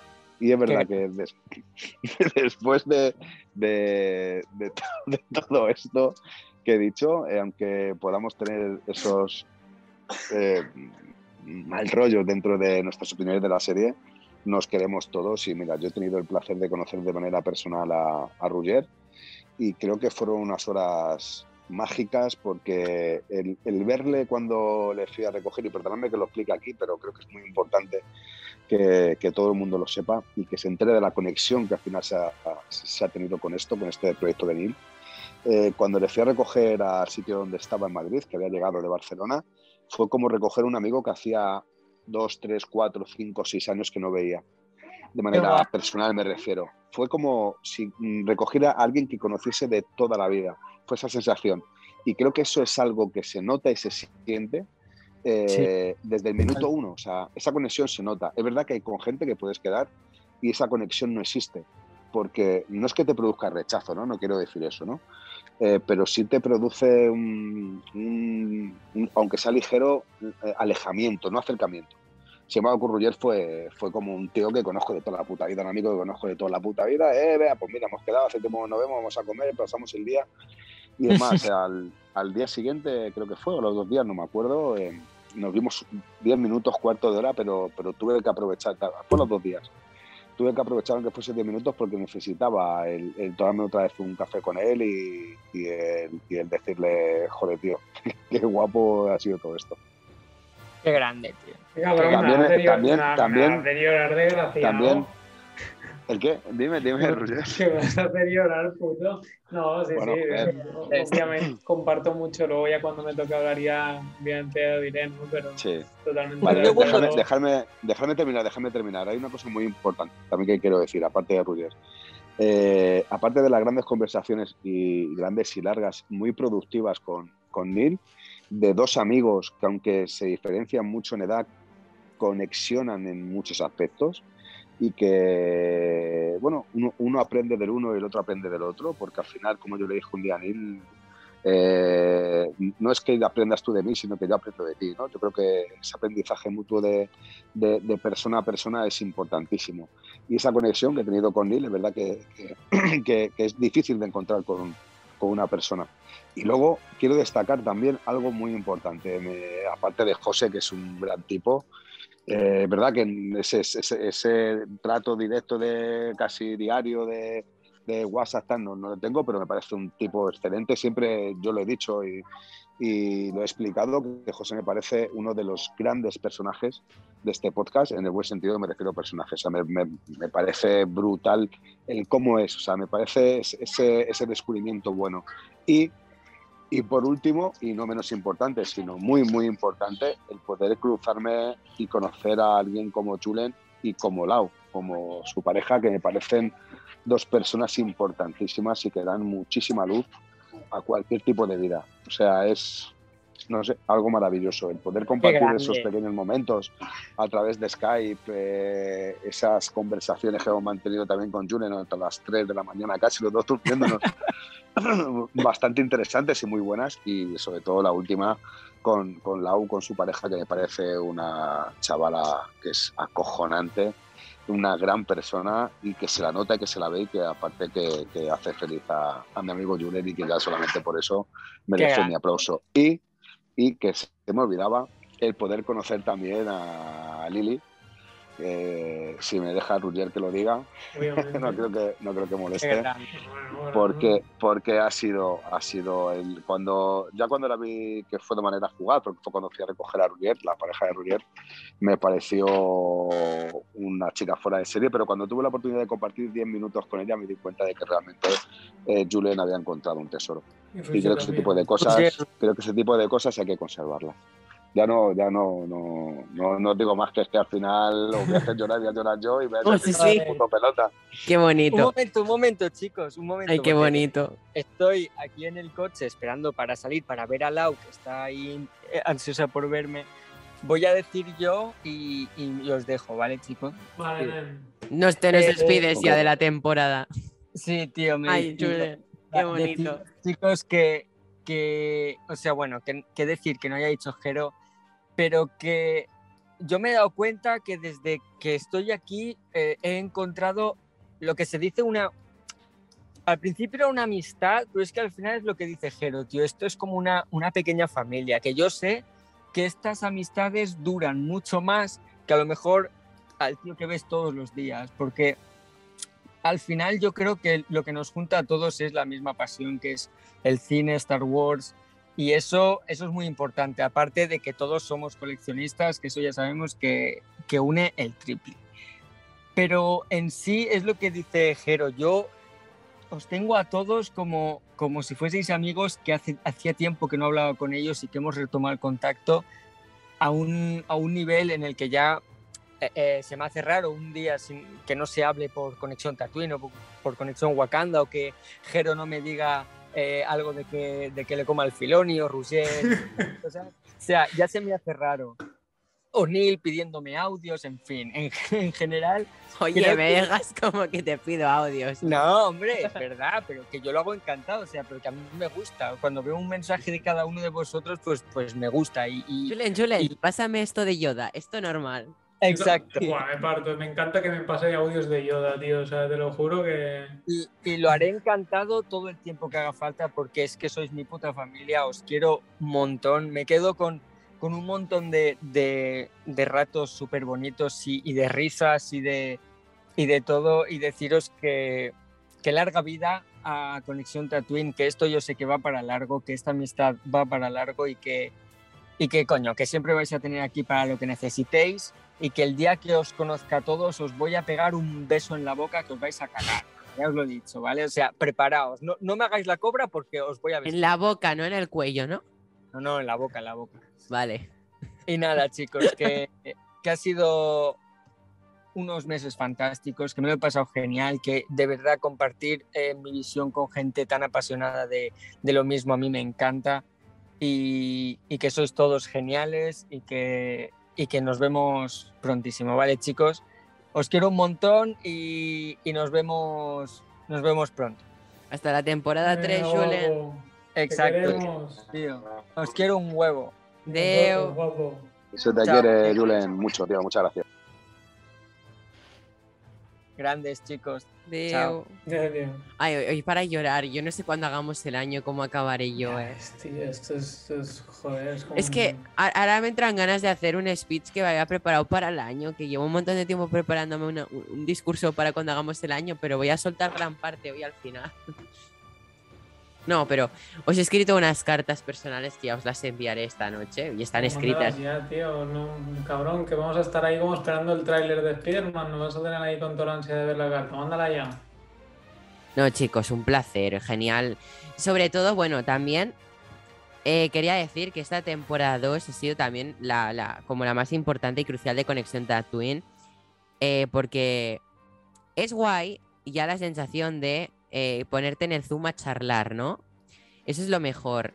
Luego quizás lo que menos me gusta es editar, ¿no? Pero, pero, pero da igual, eso forma parte de, de- de publicar. Pero es que cuando lo publicas y ves gente que, te, que escucha el podcast y sobre todo tan buenos resultados que hemos obtenido esta temporada, sobre todo ahora de cara al final, unos resultados increíbles, pues la verdad, pues es muy emocionante que haya gente que valore el trabajo que hacemos, nos, todos, ¿sabes? Eh, el que nos conectemos a charlar, grabar, quedar un día, una hora, ver X contenido para comentarlo y que luego gente lo escuche, te agradezca el trabajo, pues es también muy bonito, ¿sabes? Eh, también, sobre todo, otras amistades ajenas que hemos creado con otros canales de la comunidad, ¿no? Etcétera. O también los invitados que hemos tenido, ¿no? en las entrevistas que hemos realizado. Eh, por ejemplo, quisiera recordar todos los invitados que hemos tenido desde Eduardo Bosch, eh, Mithrol, eh, Nieve, Carla Torres, Asoka Tano, Eleven, eh, Juan Villa, Mario de The Night Squadron. Eh, han sido unos invitados increíbles en entrevistas. Hemos podido conocer a magníficos artistas también gracias al podcast. Y también agradecer a esos participantes especiales que han venido algún día a Bad Batch, como han sido Roger de Darth Segado, eh, también han sido em, Josep del Fan para el Fan, Conexión Calrissian, etcétera, ¿sabes? ha sido increíble. Eh, todo es, igual me olvido a alguien, pero va para vosotros el saludo. Y bueno, me estoy enrollando mucho. Eh, esto luego lo edito y lo pongo lo último porque me he dado cuenta. Por lo que me ha dicho Roger. Falta eh, Roger falta José. lo digo porque supongo que era mejor, ¿no, Nils? Adelante, perdón. Ah, luego le meto una edición que te cagas. Pues dame paso y um, No, tú mismo, empieza a hablar ya. Ah, vale. Bueno, yo. A ver, es que no, no, sabría. No, o sea, es difícil después de lo que habéis dicho, ¿no? Decir algo de, de, lo que es para mí ya conexión Tatooine, ¿no? Es como que da un punto de emoción hablar de, de, sí lo que, lo que ha supuesto, porque yo creo que es realmente para mí hay un punto que decís, vale, todos somos coleccionistas y tenemos obviamente el hecho de que se Star Wars en común y tal, pero al final, al menos para mí, acaba de, me doy cuenta que con el tiempo es casi casi que lo de menos, es la excusa, para mí el podcast es la excusa para hablar entre amigos, o sea, yo es como, como lo he visto, como yo no pensaba que iba a ser, yo para mí pensaba que era pasar el rato, pero no, tener un encuentro semanal o bisemanal o cuando se pueda ¿no? con, amigos, realmente muy buenos amigos, que es lo que dices, que al final nos formado como una familia, que ahora cuando dices que llevamos 10 meses, tío, es como, ¿en serio solo llevamos 10 meses? Me parece como que la relación y los lazos que hemos creado entre nosotros son muy heavy, ¿no? Como para que solo haga 10 meses. Sí. Entonces, cuando pienso en eso es wow, es, es como realmente pues hemos tenido la suerte de, de, poder conectar entre nosotros de una manera que no siempre conectas con la gente, ¿no? Como hablábamos antes, es lo que es lo que, bueno, es que lo que ha dicho Jero es, pues obviamente es muy real y cuando tú pues tienes, conoces a alguien de manera, lo conoces porque por primera de manera presencial, por mucho que te hayas hablado, te conozcas, hay una sensación, no voy incomodidad para nada, una sensación de eso, que es, hostia, un amigo que, joder, te hace mucha ilusión ver porque hace tiempo que no ves, pero que al mismo tiempo, hace tiempo que no ves, pero como que te conoces de toda la vida y que has estado hablando cada día. Entonces es como, fueron, fueron la verdad es que yo durante esta segunda temporada, ¿no? Pues he tenido la gran suerte de haber podido conocer en persona a Jero, a ti, y a Raquel y obviamente em, que tiene delito que tú y yo ni estando tan cerca hayamos tardado tanto, por cierto. Em, pero pero la verdad es que no, no sé, yo creo que tanto todos los encuentros que hemos tenido, tanto contigo como con Jero, como con Raquel y, lo que espero que pronto se produzcan, ¿no? Pues ojalá con José y con Julen y, ya ni pensar lo, lo, guapo que sería que nos pudiéramos encontrar todos. en algún punto. Eso sería, o sea, no sé, yo la verdad es que mm, obviamente habéis demostrado a nivel personal ser todos unas personas geniales, eh, únicas, em, con un corazón inmenso, todos, por más o menos que habléis o por... Pero yo creo que estar aquí es estar en una, estar en casa, estar en familia, es, estar en Tatooine, ¿no? Y yo creo que en el fondo, creo que, creo que cuando tú dijiste el nombre, de cuando empezamos a decir el nombre del podcast, mm, tenía un significado de, de conexión, ¿no? Porque es como algo de, de- de conectar en cuanto a antena, ¿no? Eh, y a, a señal de radio y Tatooine, pues porque, porque el planeta, ¿no? Como principal, pero al final yo lo que veo es que la conexión es la que hemos establecido entre todos nosotros, ¿no? Es una conexión y, y, y de Tatooine, que para mí Tatooine, cuando piensas en Star Wars, piensas en Tatooine, piensas que es como, como estar en casa, ¿no? Porque es como el planeta, bueno, es de donde, de donde vienen ¿no? nuestros, nuestros héroes, ¿no? Entonces es como que es esa conexión de sentirte en casa a pesar de estar en la distancia entre nosotros. Entonces para mí esto, el propio nombre ya resume como, como yo me siento, así que no, no sé, no, no sé mucho más que decir que agradeceros a todos y cada uno cada uno de los ratos que hemos podido pasar. Hay veces que no puedo estar, pero igualmente eso es tener contacto diario con todos vosotros. O sea, es algo que realmente os habéis convertido en alguien, en gente, en personas muy importantes para, para mí, ¿no? Y eso es algo que, que algo que tengo que estar agradecido y, y para mí es, es despedirme de la temporada. Obviamente, ¿no? Que, que decir que evidentemente me hace mucha ilusión saber que, que hay gente que nos escuche y que cada vez más nos escuche, pero como decía Jero, yo creo que nosotros somos, hacemos algo original y, diferente por el hecho de que somos uno- unos amigos hablando lo que les sale y esa supongo esa espontaneidad de la que hablaba es lo que lo que a mí me sorprende en cierta medida, ¿no?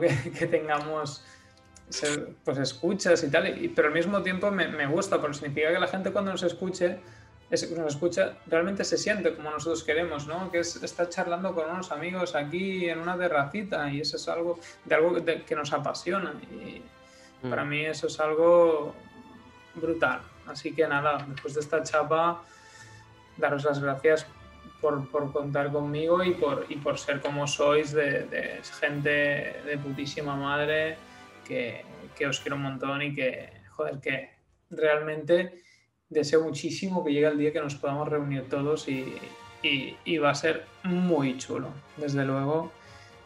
Tarde o temprano será y será algo para recordar mucho. Muchas gracias, Roger, madre tiene, lo mía. tiene. Hoy, hoy a llorar, ¿eh? Hoy a llorar. Joder. Grandes, grandes palabras, grandes palabras. Y Roger, tanto, que- tío. eh, Siempre Roger está con comerme los huevos y de repente se te suelta un discurso que te emociona y Pero, todo. por- pero y te emociona yo- más porque- porque, no porque- es el cómeme los huevos de siempre, aunque amemos eh, la frase cómeme los huevos tuya de siempre, que es tu manera de solucionar algo, cuando critican al Capi me encanta, que es muy típico ya, y es muy Correcto. simbólico, pero que es bonito también cuando no lo dices y dices algo bonito. Pero ¿sabéis Así. por qué? Porque en realidad, yo, o sea, una de las ironías de la vida, y ahora es un, un detalle curioso, es como, yo vais a ver que yo no tengo mucho tampoco amor por, por Anakin en general, ¿no? Y irónicamente, Mm. seguramente es con el personaje al que yo más me... es- o sea, al que, si me dices, ¿con qué personaje te identificas de Star Wars? Una vez hice ese ejercicio y después de mucho darle vueltas, realmente con el que más me, me identificaba era con, con Anakin, en- como analizando todo, ¿no? Como Anakin y como Darth Vader, ¿no? Porque te- en el fondo no es que pose ser de una manera o pose ser de otra, es que soy de una manera, pero hay veces que por lo, o sea, a veces, muchas veces me veis como, entre comillas, esa parte más de, de, de Darth Vader, em, de, de- de puesto el casco, ¿no? Y, pero hay veces que en el fondo, pues, sale el, el, el Anakin pre, pre-Vader, entonces ahí yo creo que, obviamente, ¿no? Eh, Haciendo un símil un poco, un poco exagerado, ¿no? ¿no? Pero, pero obviamente, por mucho que diga eso y manera de hablar, yo sabéis que en el fondo a mí lo que me gusta es mucho hacer cachondeo, pero, pero coño, que tengo un corazón que estáis ahí siempre en él. Buah. José, Sí, sí, cierto eso. Cago en la puta. Eh, bueno, empezar porque Jero no sabes esconderte. Muchos años que le escriben los discursos al Capitán América. Estoy Qué grande.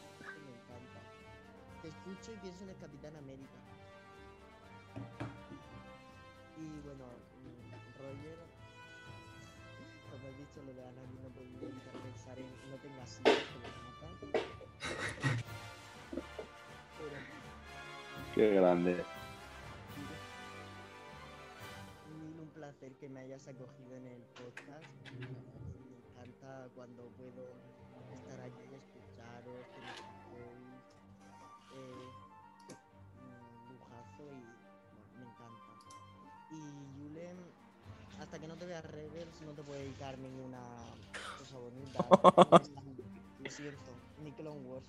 Lo de Clone Wars lo puedo Di que perdonar, sí, pero Rebels, eso. A ver. No es comprensible. Y bueno, eso, que os quiero muchísimo a todos, que cada vez que puedo estar aquí me alegráis la tarde, porque aunque haya un fan de las secuelas, no miro a nadie. Sois grandes personas todos que, que muy bien ¡Ay, qué bonito! Es recíproco, José, ya lo sabes. Qué grande eres, tío. Chicos, un placer. Ya os, ya demostraré mi amor cuando os envíe la carta, pero os quiero un montón, señores de Conexión Tatooine. Y sobre todo, lo, lo- lo mejor, gracias por haber aceptado el momento en el que os ofrecía entrar a un podcast que de entrada a un montón de gente le puede parecer una locura. sí, ¿sabes? Pero bueno, muchas gracias por haber aceptado sobre todo esta invitación a participar. Es muy grande, que- Nip. Mira, eh, bueno, es que, eh, bueno. Eh, por ejemplo, Esto no hay, no hay palabras para explicarlo. ¿el qué? El, el- sentimiento que, que uno tiene hacia, hacia todo esto, hacia esta conexión, como decía Roger, que, que se ha creado. Es que Creo también, es algo inmenso. sobre todo, por ejemplo, agradecer, por ejemplo, Raquel fue la, la- la primera que, la primera vengadora que, que acogí. Luego fui con Roger, eh, mm, le escribí porque me acordé que había hablado con él, que le gustaba Mandalorian y pensé en escribirle. Luego mm, seguí hurgando, ¿no? Y busqué personas, busqué, por ejemplo, te encontré a Tijero en el grupo de Funcos y te dije, oye, ¿quieres participar? Y tú encantado. Eh, José, también te lo dije, a, ti te, lo- te encontré quizás eh, después del segundo podcast, ¿no? Del segundo episodio de Mandalorian, pero eh, estás desde los inicios y sobre todo recuerdo el día, la semana antes de, de empezar a grabar, ¿no? Lo que sería el podcast de, de Conexión Tatooine. Recuerdo que quedamos, hicimos una llamada de toma de contacto, que yo al principio estaba muy serio, muy, muy nervioso, ¿no? Porque dije, ah, hostia, a ver cómo va a funcionar esto. Pero es que después de haber compartido ocho capítulos de The Mandalorian y uno del especial Navidad de Lego, pues fue como muy bonito y, y sobre todo haber decidido seguir, seguir comentando, ¿no? Y bueno, en, en esta segunda temporada, pues habré encontrado personas magníficas como han sido Iwan y Julen, que ha sido increíble de algún modo u otro, pues poder encontrarles, ¿no? A través de las redes, de publicar algún anuncio y, y que luego haya salido todo tan bien, ¿no? Aunque también os estoy saludando a todos, pero también mandar un saludo a todas las personas que en algún momento han formado parte de Conexión Tatooine, pero por algunas que otras circunstancias ya no forman parte de la familia de Conexión Tatooine, pero también han estado presentes en la segunda temporada algunos, ¿no? Eh, Alex Brito eh, formó parte de Conexión Tatooine, eh, Mireia del Reino de la Magia formó parte de Conexión Tatooine, Noemi también formó parte, Martín también formó parte, eh, personas que en un principio, desde la primera temporada iban a estar, pero lastimosamente luego no asistieron, no, no pudimos concretar citas a la hora de, de poder charlar aquí, no, no surgió, ¿no? Pero igualmente estamos aquí los que estamos, ¿no? Ha funcionado todo como ha funcionado y al final creo que ha salido una muy buena familia y una muy bonita familia. Y no sé, creo que es muy guay. Que, que tras este recorrido, pues ahora estemos aquí, ¿no? Igual en unos meses, cuando empecemos la temporada 3, se nos unan nuevas personas. Igual no quieran empezar otras personas la temporada 3, pero es que siempre recordamos a las personas, aunque hayan estado, la- os vamos a recordar, o, o siempre estaréis presentes si seguís aquí. Y, y sobre todo, yo lo que más os digo es que es un placer que, que al menos de mi parte podáis seguir estando en esta temporada 3 de Conexión Tatooine. Otra cosa, si luego decidís seguir o no. Pero la idea es que para mí es un placer que sigáis estando en Conexión Tatooine. Y por siempre. Eh, y es increíble y viva Conexión Tatooine. Qué grande Yo- yo quisiera- hostia puta. Yo, yo quisiera decir una cosa, un par de cosas. Ah, también al hilo de todo esto, Neil, yo creo que te mereces el mayor de los aplausos que te podamos dar porque aunque seguramente hubo gente que, que dudó en su momento, yo no fui uno de ellos indiscutiblemente, ya lo sabes, creo que al final has sabido llevar muy bien y sabes llevar muy bien el, el tema, el tema de lo del podcast, el tema de incluso los directos en YouTube. Creo que te involucras y te involucras muy bien. Creo que eres una persona muy ordenada. Creo que es algo fundamental en, en- todo esto que haya alguien que sepa manejar bien el, el barco y la nave, en este sentido de Star Wars, la nave. Eh, y, y eso es de agradecer.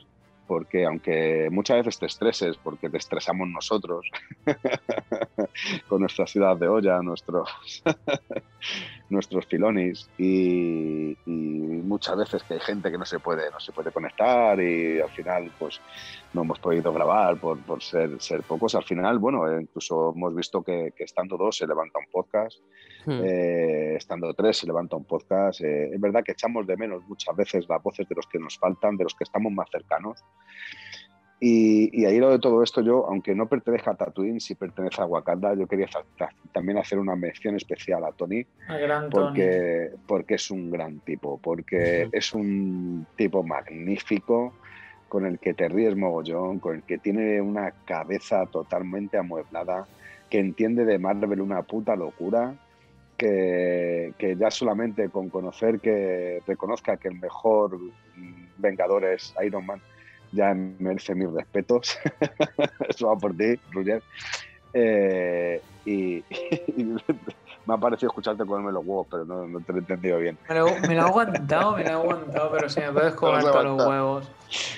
Y, y yo creo que aunque no sea Wakanda, tiene que tener una mención especial dentro de este universo de Tatooine, porque aunque no vive en Tatooine como nosotros, sí que está cerca y muchas veces está muy tentado de, de venir a visitarnos No, no, y de total. verse algo de, de Star Wars, porque aparte yo creo que disfrutaría muchísimo él y disfrutaría muchísimo nosotros. Aprovecho, Y- aprovecho, déjame, eh, que estés hablando de Tony, que obviamente también yo lo quería mencionar ahora después de, de comentar algo con Anil, ¿no? Pero que obviamente yo, pues en ese caso, justo en el caso de Tony, que, que es, es ya un amigo desde antes de, de- de yo estar aquí en Tatooine y todo, que tuvimos la suerte de conocernos también a través del mundo del coleccionismo, confirmo, ¿no? Que, que es un tío de esos que también, que la primera vez que quedamos fue como con Jero, como con Neil, ¿no? Como amigos de toda la vida y, y confirmo que, que realmente, por muy- yo estoy intentando hacer lo posible para traerlo a Conexión Tatooine y que se vea algo, está complicado de cojones, pero a lo mejor un poco haciendo fuerza todos lo conseguiremos. Eh, y, y realmente, pues eso, confirmar que, hostia, que creo que el, el hecho de Wakanda tener una persona como él, aparte de que, de que bueno, que ya sabes que nos le gusta mucho seguirnos las ideas de olla nuestras, que es algo que también me hace pasarlo muy bien, ¿no? Em, es un, como dices, un crack que aunque tenga un criterio un poco chungo pensando que Iron Man es el mejor, em, más allá de eso también le, le lo queremos un, un montón y es otro grande de, de estas conexiones formadas, ¿no? Y, siguiendo con eso, de, ya que te he robado la palabra, Jero, acabo un poco, este, un poco más que aprovechando lo que has dicho también de Neil, ¿no? Que yo, desde el minuto uno que me, me propuso formar parte de, de esto, pues em, yo le dije, como porque pensaba que sería algún capitulito suelto como la idea inicial o participar un día, y yo, claro, claro. Y luego eh, hubo un punto en el que cuando íbamos a hacer el primer capítulo dije, hostia, ahora tengo que conectarme, claro, pues yo dije que sí, no sé qué. Pero ya desde que me, el primer día nos conectamos fue como, hostia, yo no pensaba que eso fuera a ser tan guay, tan cómodo, tan... Y así que, bueno, ya, ya sabe Neil, sabes que desde un- siempre pues, te, te he sido sincero en todo. Si algo te- me ha parecido que, que había, que- que había otra manera o que podía, o yo tenía otro punto de vista, siempre lo he hecho. Em, porque para mí la sinceridad es la base de todo, pero ya sabes que an- más allá de mi opinión, como te he dicho siempre, tienes mi apoyo incondicional en tu manera de gestionar esto porque eres un chaval que a pesar de la edad que tienes, tienes la cabeza mucho más amueblada que mucha gente infinitamente mayor, más de la edad de Jero mía, o sea, y, realmente todo lo que haces con, las ganas, solo, solo por las ganas, más allá de que lo haces bien porque creo que tienes talento, em, las ganas que le pones y dedicación para nosotros dicen mucho y por eso a mí cuando yo no puedo estar en un podcast, más que yo por no poder estar me sabe mal porque sé tú la dedicación, todas las horas que le pones y me sabe mal no poder estar un ratito. Pero a veces pues se me hace difícil. Pero Neil es un grande, y sabes que, te quiero un montón que, y que obviamente que espero que vengas aquí a Barcelona y que siempre igual me tienes a disposición para lo que necesites. Mm. Bueno, yo para despedir quería dedicaros unas palabras personalmente, ¿no? Bueno, eh, decir, antes de todo, igual que se ha marchado, mm, genial. O sea, fue guay porque justo quedé con él un día eh, para hacer la reunión Zoom, ¿no? Previa a conocernos, antes de que entrara a formar parte de Conexión Tatooine. Siempre pues hacemos una reunión para charlar, ¿no? Hice una reunioncita con Iwan, ¿no? Y hablé con él por Zoom. Justo a la hora de salir del Insti, pues eh, en cuanto llegué comí rápido y me conecté al Zoom y empecé a hablar con él y fue súper guay. Me acuerdo que él en el fondo se había puesto un fondo de zoom y se había puesto Bespin. Y yo le dije, no, no, no, no, esto tenía que ser Tatooine. Pero era un, Bespin muy chulo, ¿no? Y me acuerdo, fue una charla muy guay, lo mismo con Julen, que, que encima después de eso estuvimos charlando y me estuvo enseñando sus funcos y todo, ¿no? Eh, Julen, otro grande, con sus voces, su magnífico trabajo, porque es cuando me abrió Julen y vi su, su, su trabajo, tanto ilustrativo como con voces, que fue el que más me flipó, dije, esta persona tiene que estar aquí. Y es que lo estuvo y, es un placer, ¿no? Raquel lo mismo, la, la, primera... La, la, primera persona con la que hablé, la primera que me respondió la historia cuando pregunté quién vería Mandalorian. Y pues fue muy encantadora también, pero José, por ejemplo, José, eres increíble, eres, eres muy majo, tío, o sea, tú sabes el gusto que da encontrar a alguien de tu edad, friki, que sea normal, ¿sabes? Y da gusto poder hablar con una persona así normal, ¿no? En el fondo, y, es que me caes genial y, tu mente así un poco loca a veces con las matanzas también me flipa y le da mucha vida y es que me lo paso genial, así que sobre todo me hizo ilusión también que aceptaras, ¿no? A, a, venir a Conexión Tatooine porque te lo ofrecí por WhatsApp así y tú dijiste sí, yo, hola, qué guay, ¿no? Porque le ofrecí a una persona de unos 20 años por ahí, bueno, y no quiso, por ejemplo, por temas vergüenza y todo eso, ¿no? O que era muy joven. Pero que tú aceptaras también me hizo muchísima, muchísima ilusión. Y es que también es un placer tenerte aquí en Conexión Tatooine, José. Con tus cobayas, tu perro y todo.